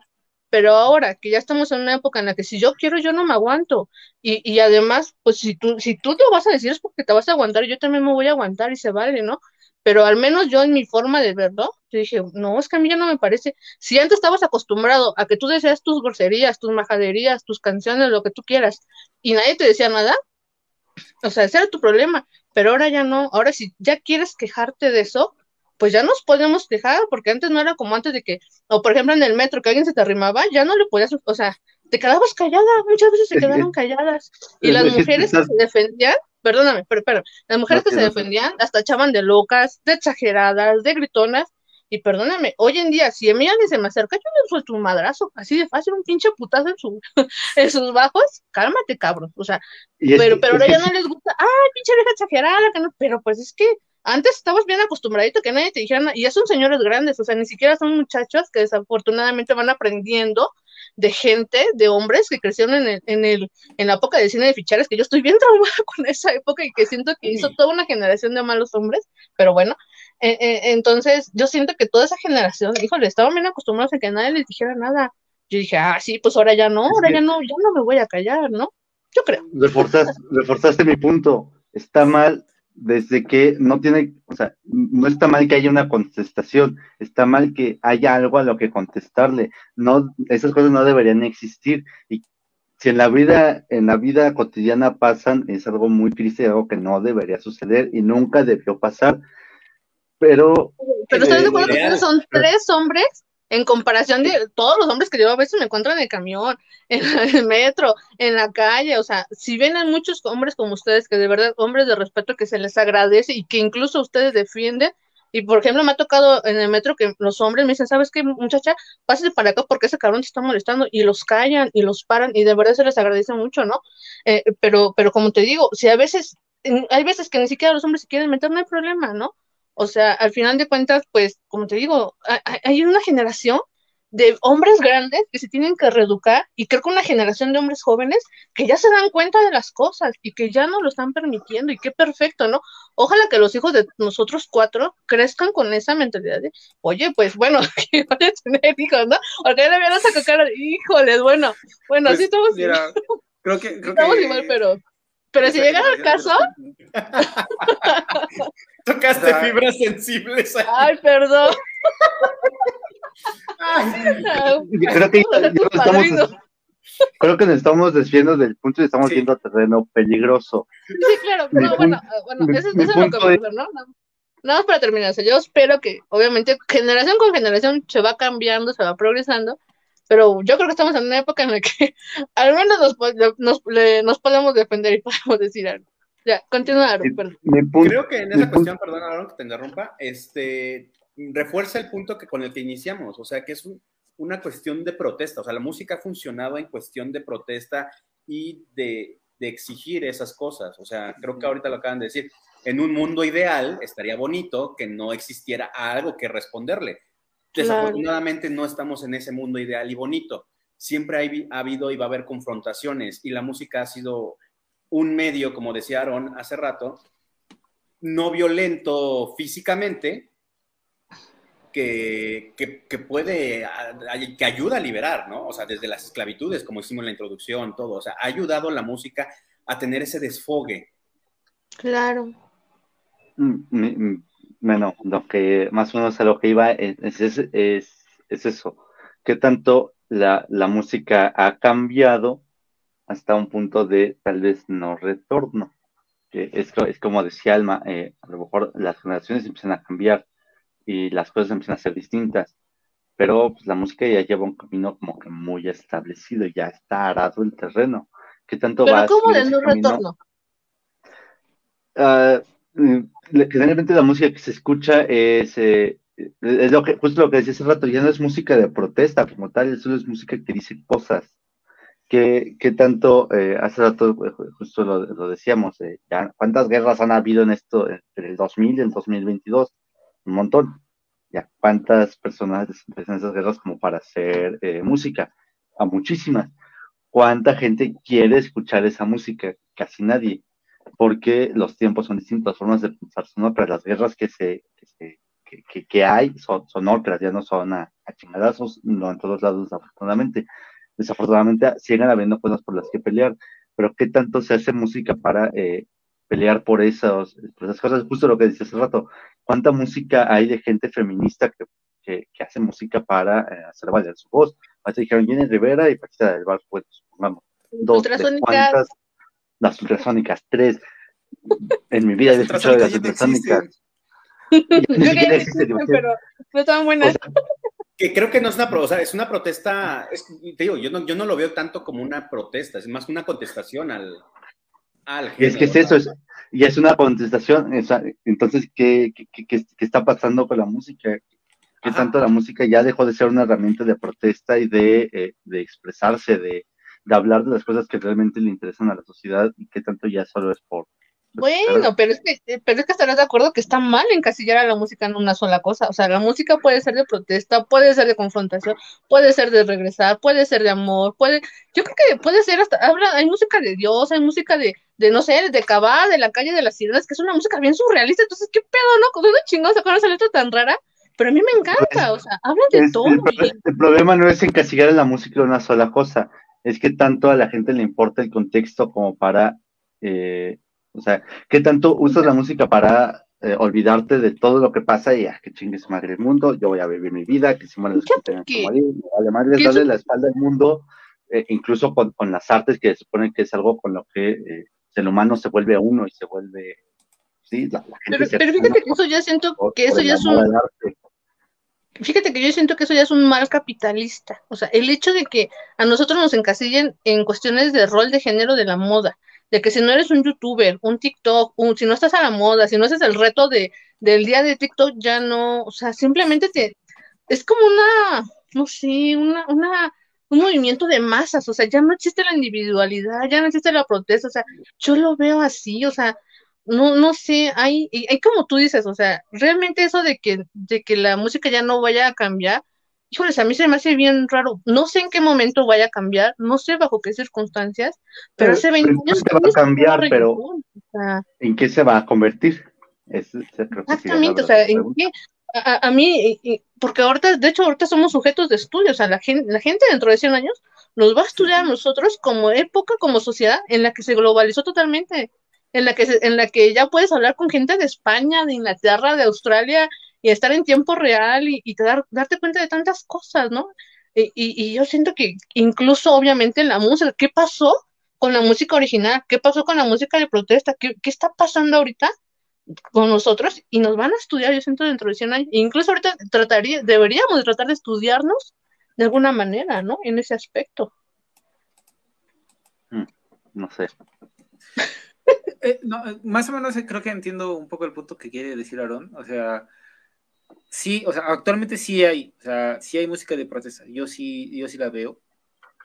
Pero entiendo también esto de qué tanto, mm, qué tan fácil o qué tan real es una producción musical con un subtema, un subtexto, un trasfondo que tenga una cuestión social. Yo diría que en realidad todas, eh, por lo mismo que decía. Sin embargo, qué tan manipulada está es otra cosa. Qué tan trastocada está por la, por la cuestión económica es, es, así es el, ese es el problema, creo yo, eh, actualmente, sobre todo. Por ejemplo, eh, la... No, creo que ya habíamos hablado un poco de eso, ¿no? El, en, algún, en alguna ocasión, o fue una charla que tuvimos entre nosotros, sobre eh, la autocensura que se hizo Neil Young al eh, quitar sus este, música de Spotify. Eh, creo que sí existen aún actos de protesta, pero por ejemplo, este fue un acto de protesta directo a, a la producción musical, no fue a la música tal cual, o sea, su música es una cuestión pero ¿qué tanto, qué tanto compromiso social tenía el artista como para pedir que eh, bajaran su música y, ahí aparentemente algunos otros le secundaron, ¿no?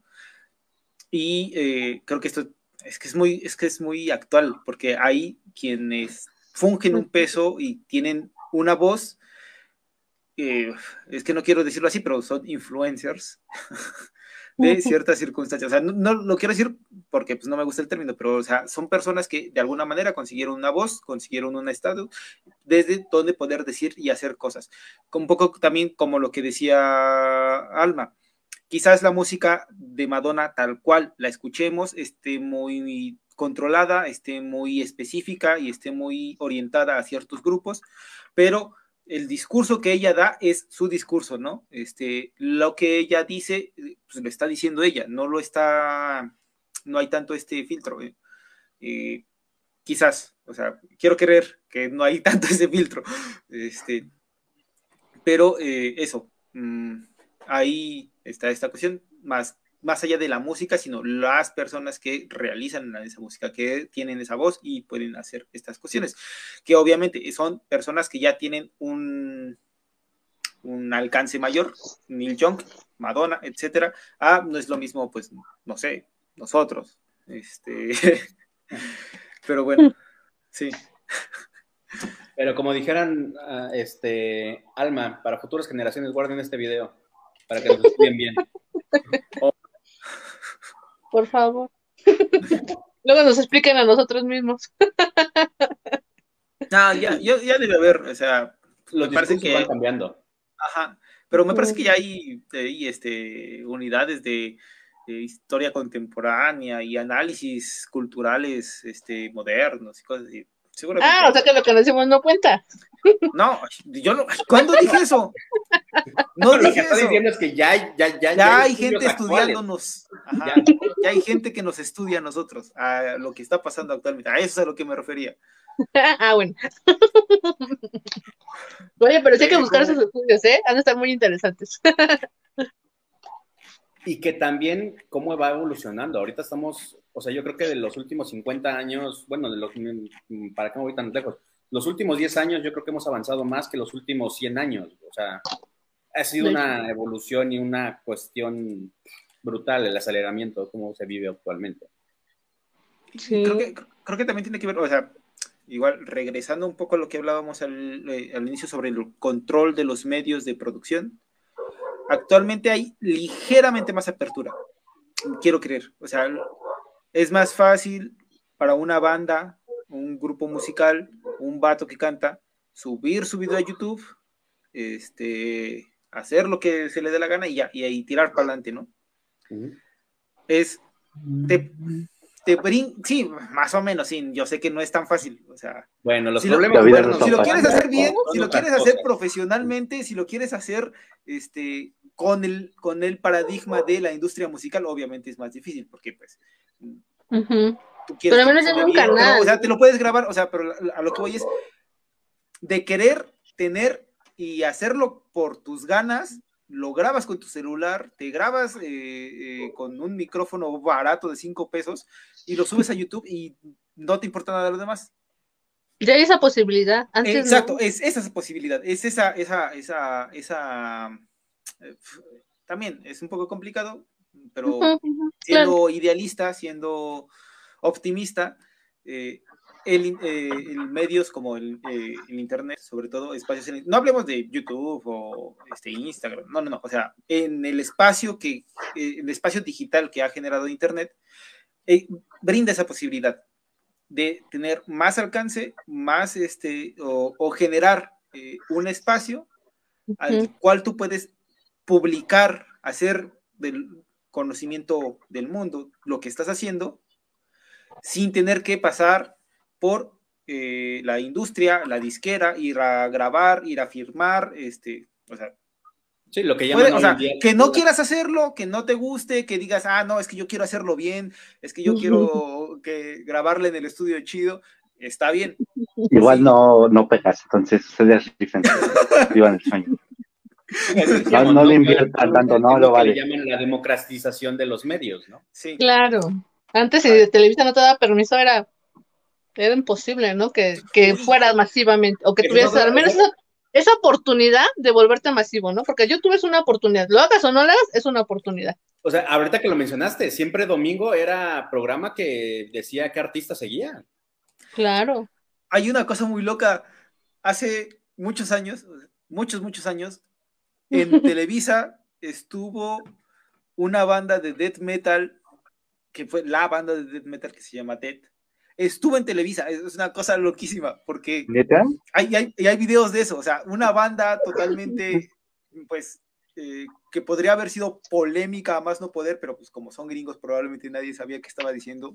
Este, pero hay videos de ellos, de, de- de- no me acuerdo si es No este, mames, es cierto.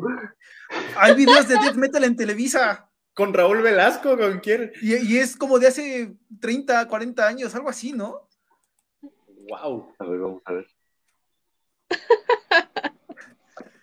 A ver, ponlo, ponlo, compártelo, compártelo. Es una cosa muy loca. ¿Lo puedes compartir o lo pongo? Este, compártelo tú porque se quedó en el viaje el Chrome. Ok, ok, deja, deja busco. Chingada madre, Carlos A ver, deja Slim, ver, ¿qué te- tengo te que hacer para que me dejes trabajar? Ah, Vete un youtuber y- exitoso que te hagan caso. ¿Death Metal? Ahí, ahí te pasé el link. ya, ya mandó el enlace este. Ajá. Ah, ah, ah, cierto, lo tengo. A ver, vamos a ver si es el mismo. Voy a ver el. O sea, es rarísimo. Eso es una, co- es, es una cosa rarísima. O sea, yo cuando me enteré fue de. Órale. Oh, cierto. A ver, ahí, ahí les va. Vamos a poner esta Es un video del intervención. 90 yo- del 89. 89. Ah, pero mira, eh, que dice, como dato curioso, el programa fuera transmitido a las 3 de la madrugada. Me recuerda un chiste de, no, no- no sé si mm, conocen a Lelutier. Sí. ¿no? eh, es, ¿no? un, es un grupo argentino cómico musical. Sí, muy bueno. ti- tiene un sketch de cultura para todos, eh, donde hablaremos de música, arte, literatura. No se lo pierdan en su horario habitual de 3 de la mañana. De hecho, Así, tal cual. Ok, vamos a ponerle tanto play. ¿Para qué?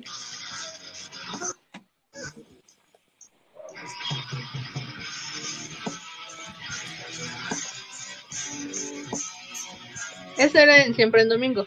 No, dicen que aquí en la descripción dice que era un programa que se llama Música sin Fronteras eh, y se proyectaba a las 3 de la madrugada. Habla de muerte la canción. La, canción es Pull the Plug, que es sobre alguien en fase terminal que pide que lo desconecten. Como si México no fuera lo suficientemente surrealista. Me vengo enterando que Dead estuvo en Televisa en los ochentas. Sí, O sea, por algo Dalí decía eso. O sea, yo no puedo visitar México, no puedo visitar un país que sea más surrealista que, que yo. Sí, no, no puedo, no puedo quedarme a vivir, decía, porque sí venía, pero dice, no puedo quedarme a vivir en un país que es más surrealista que yo. México Viva, viva mi México lindo y querido. O sea, pasan cosas rarísimas. Sí. Y, y eso que pasaban hace 30 años, imagínate. Hoy sí, Ah, ahorita sí, es imposible que algo así 32 suceda. años. 32. 33 años. 33. Ah, sí. ¿Te 89, imaginas? ¿no? 30. No. Es del 89. Estamos en 2022. 89, 90, Saquen tus 91, cuentas. 92 y Sí, 30, 33. 33. Sí, sí, sí, sí, está bien, está bien, 33. Saca la calculadora. Sí, es que Sí, humanidades, ¿no? Yo estoy estudiando música, no es como que. Ay, pero música es matemáticas, No, sí, pero sí, con sí. sonido. Ah, bueno, es que son aplicadas, ¿no? De hecho, eso, Son- eso es la Ay, música. las matemáticas porque es lo que haces. Puro pedo, ya se me olvidó cómo dividir, banda, ¿no? Cosas. Es matemáticas, Ah, bueno. net. Por Ya. eso nos dedicamos al cine. Enteramente de mi calculadora, sí. no. Para todo ya el celular nos ha consumido en muchas Sí. cosas. Ya no Sí. nos acordamos ni, ni de un número, yo creo casi. ¿Algo Sí, más que agregar número. sobre música y censura? Este, yo nada más quiero hacer una comparativa de lo mismo del romanticismo. Ahorita me vino a la mente uno de los chistes de una de mis comediantes favoritas, o que me cae muy bien, Ana Julia Yeye, que es una comparación de una canción de Fernando Delgadillo, de Hoy tengo miedo de mí, Ah, sí. Mm, eh, que dices, una estrofa, voy a leerla en, dice, hoy procura que aquella ventana que mira a la calle de tu cuarto se tenga cerrada, porque no vaya a ser yo el viento de la noche que te mira y recorra tu, tu piel con el Con aliento, aliento. Y, y te acaricie y te deje dormir, ¿no? O sea, Y te dices, los labios y te dejas estás hablando de acoso y violación ahí muy, muy poéticamente, ¿no? Sí. Y lo compara con una Qué bonita canción manera de. De- de- decir que andas ahí stalkeando. que dice, me reclama de Osuna, ¿no? Que dice, no lo voy a decir porque me voy a autocensurar, No. que dice, yo soy el que le gusta, le gusta cómo la pongo y cómo le hago y cosas viscosas y demás todo, ¿no? Y que por dónde no le va a dar y todo lo demás. Literal, así lo dice la canción y dice, es que uno, es que a ella le gusta y está consensuado.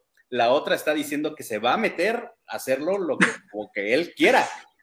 Sin Y, consentimiento. y- y curiosamente la- es la de reggaetón la que dice, ah, es que a ella le gusta. Yo no, es- yo no estoy a- agarrando la Sí. dormida.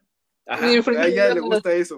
Y es una comparación bien loca. O sea, dices, sí, el reggaetón está satan- satanizado, está diciendo, no, estoy haciendo algo con su consentimiento y que ella hasta me lo está proponiendo. Cuando poéticamente estás alabando aquí Fernando Delgadillo, ay, qué romántico suena todo, pero quiero que entre y me viole como el viento. No, gracias. O sea, es- está bien rudo, ya que lo analizas más a detalle, ¿no? Que es lo que mencionábamos de la de Every Rate You Take. Y fíjate que, que, ay, pero que eso, rápido nada más, que, que es bien curioso cómo muchas veces escuchamos tanta música en nuestro propio idioma, en otros idiomas, y no sabemos ni de qué trata, ¿no? Por ejemplo, esa de Polis que decías de, de que era literalmente acoso, yo no tenía ni idea, ni idea, y desde ahí ya estamos como que muy mal, ¿no? Al no observar ni siquiera lo que nos gusta musicalmente. Lo que habías dicho en Cosecha de Mujeres, es una canción que la pones y todo el mundo se pone a bailar.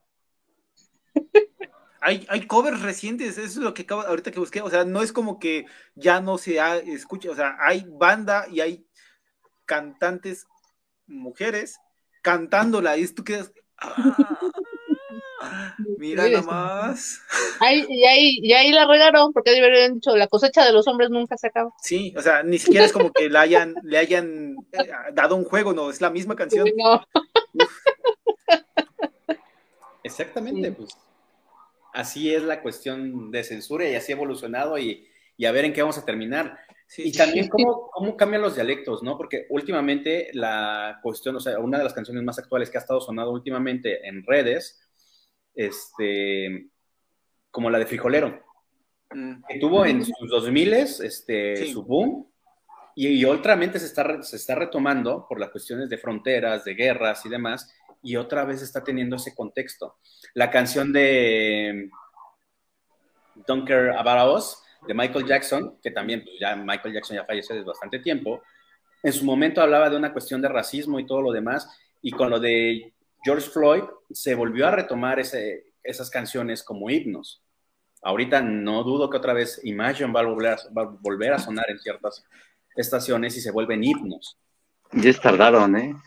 que también, este, como ahorita, el que ahorita que estamos en la cuestión del mes de la mujer y viene el 8 de marzo, la canción de Vivir Quintana, este, se un himno para, para, ese día y para las mujeres. O la canción, no me acuerdo del autor, pero sí se llama la de Si yo fuera mujer.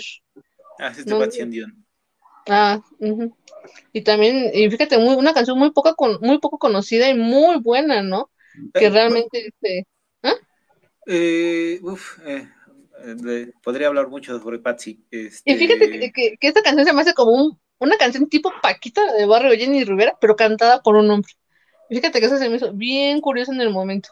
O sea, bueno, es que al menos en ese momento yo no, yo no entendía por qué un hombre nos tenía que decir cómo teníamos que, pues, liberarnos femeninamente, ¿no? Que yo creo que sus intenciones eran buenas, pero fíjate cómo estábamos las mujeres en ese entonces, que, que ni siquiera era ni conocida, que no había otras intérpretes de algo similar, porque esa, esa canción, por ejemplo, yo no la he escuchado en boca de una mujer.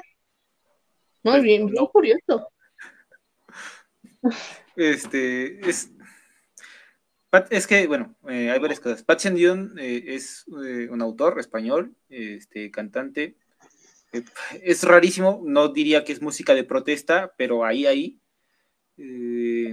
a mí se me hace muy crudo, o sea, tiene canciones muy fuertes. Esta de, creo, como dices, la más, probablemente la más popular, la más este, conocida, sea Si yo fuera mujer.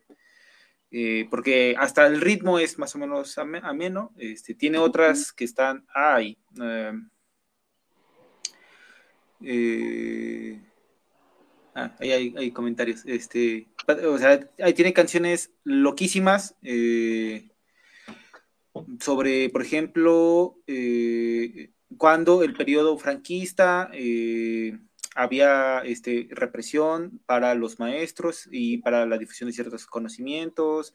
Eh, tiene canciones sobre... Mm, ah, es que te contaría como protesta, es una canción que se llama No, y de alguien que pues, está en contra de todo y dice, no, o sea, estoy fastidiado, estoy hasta el gorro, no quiero saber nada, no, no, solo no. Y hay una muy loca y muy brutal sobre el trabajo infantil. Es una cosa muy, muy bestial. Eh, la canción es muy dura este, y habla sobre eso, sobre trabajo infantil y sobre el maltrato infantil. Es este, muy, muy, muy, muy eh, acertada y demasiado cruel, pero porque es la temática, ¿no? Este, Fíjate que me recuerda a Escape, ¿no? Que también Escape tiene, tiene música así de protesta infantil, de sociedad, de gobiernos. Sí, bueno, escape, es que ahí eh, escape y el ska también tiene, en general el ska va un poco por ahí, tiene una connotación muy de protesta, creo yo, porque también el contexto donde surge, que es un músico, es de nueva cuenta, es una influencia afro, afrocaribeña que surge de, esta, de estos grupos eh, musicales. No sé, eh, Aaron, si se sepa más de esto, probablemente. Eh, surge de el sound system y música este, caribeña tal cual, con influencias del reggae, un poco más musicalizadas. O sea, incluso y su influencia del ska reggae llega incluso, por ejemplo, a, sobre todo a Inglaterra, porque hubo mucha migración Jamaica-Inglaterra. Este, por ejemplo, The Clash eh, tiene influencias de reggae muy claras, este, y a su vez el ska también influye un montón de cosas y tiene, vuelvo, un contexto social muy específico y por eso surge como grupos de protesta y como grupos con contestatarios, no, no digamos de protestas, sino música que va en contra de ciertas cosas, o sea, para dar una voz a gente que normalmente no la tiene, o darle una voz a grupos sociales que han sido callados por mucho tiempo. Eh, creo yo que va por ahí, pero bueno, ya.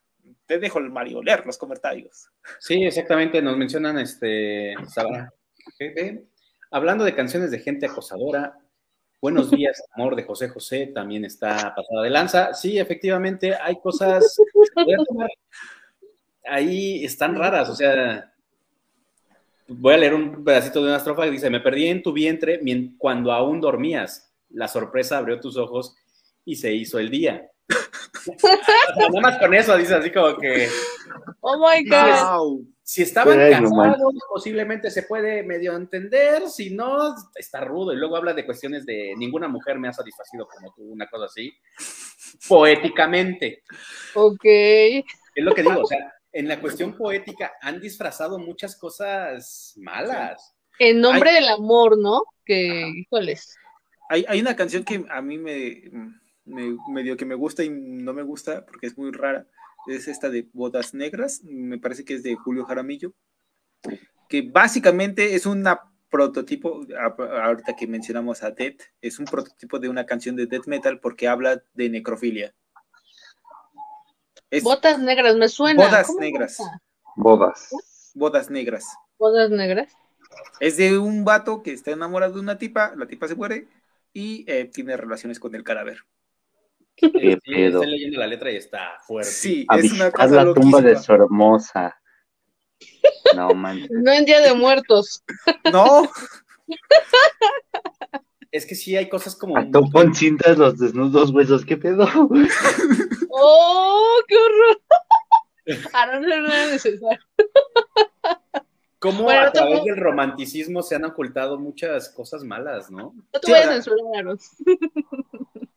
Sí, mucho. Creo que, creo que aquí debe, debemos de, cuando, generalmente porque hablamos de cine nosotros, eh, y cuando hay películas que tocan ciertos temas, decimos que hay que verlas con cierto cuidado, que podrían malinterpretarse por de una u otra forma. Con la música casi no pasa eso. Se te dice, ah, pues y pues ya, madre. Creo que sería importante analizar la música que escuchamos saber qué estamos escuchando, más que nada la música con letra, la música que es puro, vamos, puro instrumentación, pues igual, no, existe charnal letra porque. Pero sí estar bien conscientes de qué escuchamos y de, va, a lo mejor está chido el ritmo, está chido las rolas, que fue como con armonía. La letra está medio rara, pero pues va, no hay falla, la puedo escuchar, pero tampoco andarla presentando por todos. O igual y sí, chingues madre. Pero sí estar bien consciente de qué es lo que estamos escuchando, porque pueden ser cosas medio raras, medio turbias y que pueden malinterpretar. Mm, tal vez no malinterpretarse, pero pues que sí son cosas que tal vez no deberían pues, estar ahí. Pues es que no se malinterpreta, es tal cual. Por ejemplo, ese de la necrofilia es tal cual. O sea, ¿qué, qué, vas a malinterpretar de eso? O sea, ¿cómo? y, la gente, o sea, y la aceptación que también tenía, ¿no? Porque dices, es una canción popular que dices, ay, después de muerta quiere seguir conmigo, dices, ay, de esa manera está muy, muy rara. ¿Qué dice? Ni muerto, me dejas en paz, cabrón. Ahorita que dice Aarón, la cuestión de analizar, o sea, realmente yo creo que hacemos la invitación a que se analice y que se reflexione sobre la, la, música que, escuchamos y seamos más conscientes en esa cuestión. Otra de las canciones que ahorita me vino a la mente es una que se volvió muy famosa, ¿no? Que la escuchas y te pones a bailar, a mover el bote Así sin nada, y es cuestión agresiva de la que dice agárrala, pégala, azótala, pégala, saca a bailar, otra que bota. Dices, que le está hablando de agresión física, literal. aunque no sé de palabras, pero suena. Aunque sea en cuestión de baile, pues ya, o sea, y como lo decíamos, antes la lambada este, fue censurada en cuestión de música y cuestión connotación sexual que tenía, ¿no? Que ahora el reggaetón le dijo, quítate que ahí te voy. O sea, la lambada es así como que, ay, están aprendiendo a bailar reggaetón los niños. E, e, es que ahí, ahí, eh, es un poco lo que estábamos diciendo. Eh, ¿Qué tanto es un prejuicio eh, de decir es que es una música misógina? ¿A qué tanto es un prejuicio de decir es música sexual? Creo que sí hay una distinción muy clara. Habrá autores, de hecho, hay autores muchísimo más misóginos en otros géneros.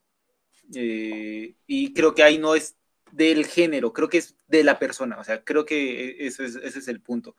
El género musical no tiene nada que ver con la persona que la está cantando, o sea, la música no es culpable de nada, y los culpables son las personas, ¿no? O sea, la música, pues ahí está, solo es música. El problema son las personas, este, y va por ahí, o sea, y es en esta cuestión sexual, eh, ¿qué tanto es eh, un prejuicio en contra de esta cuestión muy, muy, este, pues sí, en el fondo es una cuestión muy religiosa de la represión de la sexualidad y qué tanto es realmente esta cuestión de misoginia y de, este, pues sí, de control sobre, sobre el cuerpo femenino, ¿no?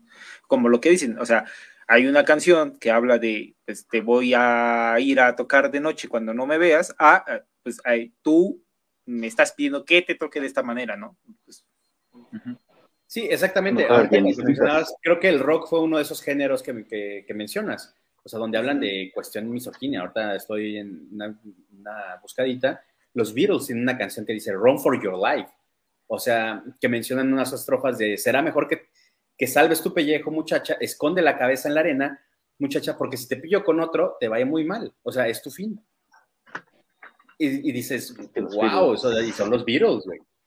Pero fíjate que de hecho ves que Paul McCartney sí ha tenido varias acusaciones de eso, de sus, de, pues tanto de sus actos como de sus letras, ¿no? Bueno, al menos yo tengo entendido eso. Sí, o sea, no, y, por ejemplo, también me parece que Guns N' Roses tienen Bastante. Una, una, canción que es algo así como eh, si no estás conmigo te mato o algo así, no me acuerdo. Eh, o, te, te, amo tanto hasta matarte, una cosa así, no me acuerdo. No soy muy fan de los Guns N' Roses. Este... O también de las canciones que dicen que si no estás conmigo me voy a morir. ah, también. es una agua. Claro, porque eso es este... Sí, claro, está este, oh, se me fue la palabra. Pero sí, está como... Eh, sí, son eh, coercitivas, son te estás chantajeando. Sí, es la palabra. Chantajeando, exacto. Exacto, ajá, entonces, entonces no, perdóname, pero si te matas, ese es tu problema, ¿no? Y desafortunadamente lo siguen confundiendo con amor, e, ese control, desafortunadamente. no, no fomentamos aquí la... No, no, no, no, es que... Un tipo de persona, pero claro. tampoco así. No, es que desafortunadamente, es que como comentábamos hace ratito que desafortunadamente tú y, y se, pues, desconectaron supongo por el internet, este, que desafortunadamente hay esos límites en los que desafortunadamente te dicen, te celo porque te quiero, te pego porque te quiero, te, te vigilo, te reviso las llamadas en celular y todo porque te quiero, o sea, no, no, no, la violencia económica, desafortunadamente pues sí, son esas líneas finitas que, híjoles, nos siguen engañando o haciendo creer que es por amor, ¿no? Cuando no, no, no, para nada es así el amor, ¿no? El amor no daña. Sí, ese, como lo mencionábamos hace rato, exactamente como mencionaba Alma, este, el hecho de decir el amor debe de doler. No, Y pues no, eso no está bien. No, pues no. Pues bueno, yo creo que pues vamos a detener. Creo que sí hablamos mucho. Ajá, abarcamos bastante. Este, no sé si quieran agregar algo más. Ya son dos horas de conversación. No más recomendarle a la banda que escuche música, sea cual sea, ah, que les valga madres. Escuchen a Bad escuchen a Beethoven, a Vivaldi, a los Rolling Stones, a su compa, el que toca Estamos camiones. No manches, neta. No, en serio. yo me estaba aventando mi speech O creo que soy yo. No sé. Sí, ¿Eras tú? Sí, soy yo. No sé de inspiración. Olvídalo, perdón. Pero no hay falla. La culpa es de Telmex. Ojo ahí, Telmex. Ah, bueno, todos Pero- no. Aaron Idiota. No, no escuchen música, vivan la vida. eh, aguas con lo que escuchan. No todo lo que la música dice está bien. Hay una diferencia entre decir, chida la rola, decir, ah, está chido lo que dice, vamos a hacer esto que está mal. No lo hagan. Todo con precaución, todo con medida. Sí. Sí, exactamente. Analicen y sean más conscientes de lo que escuchamos. Claro, y consuman mucha, mucha música mexicana o latinoamericana, por favor. Es muy buena esa música. Consuma el Pues local. bueno, ya saben. Aaron. Exactamente. Próximamente vamos a tener algunas canciones de Aarón, ¿por qué no? Uh, Vallarta, por favor. Ya no hay, ya no hay con qué- no, Ay, no. sí, es cierto. Le recuerdo, le estás echando sal a la herida ahí. ay. Para que te Pero duela, como- porque está bien pinche buena esa canción. Como solista, como solista puede ser saxofonista, algo ahí. Ah, pues, Algo, Eso es algo de música cosa. de elevador. Para no meternos en problemas.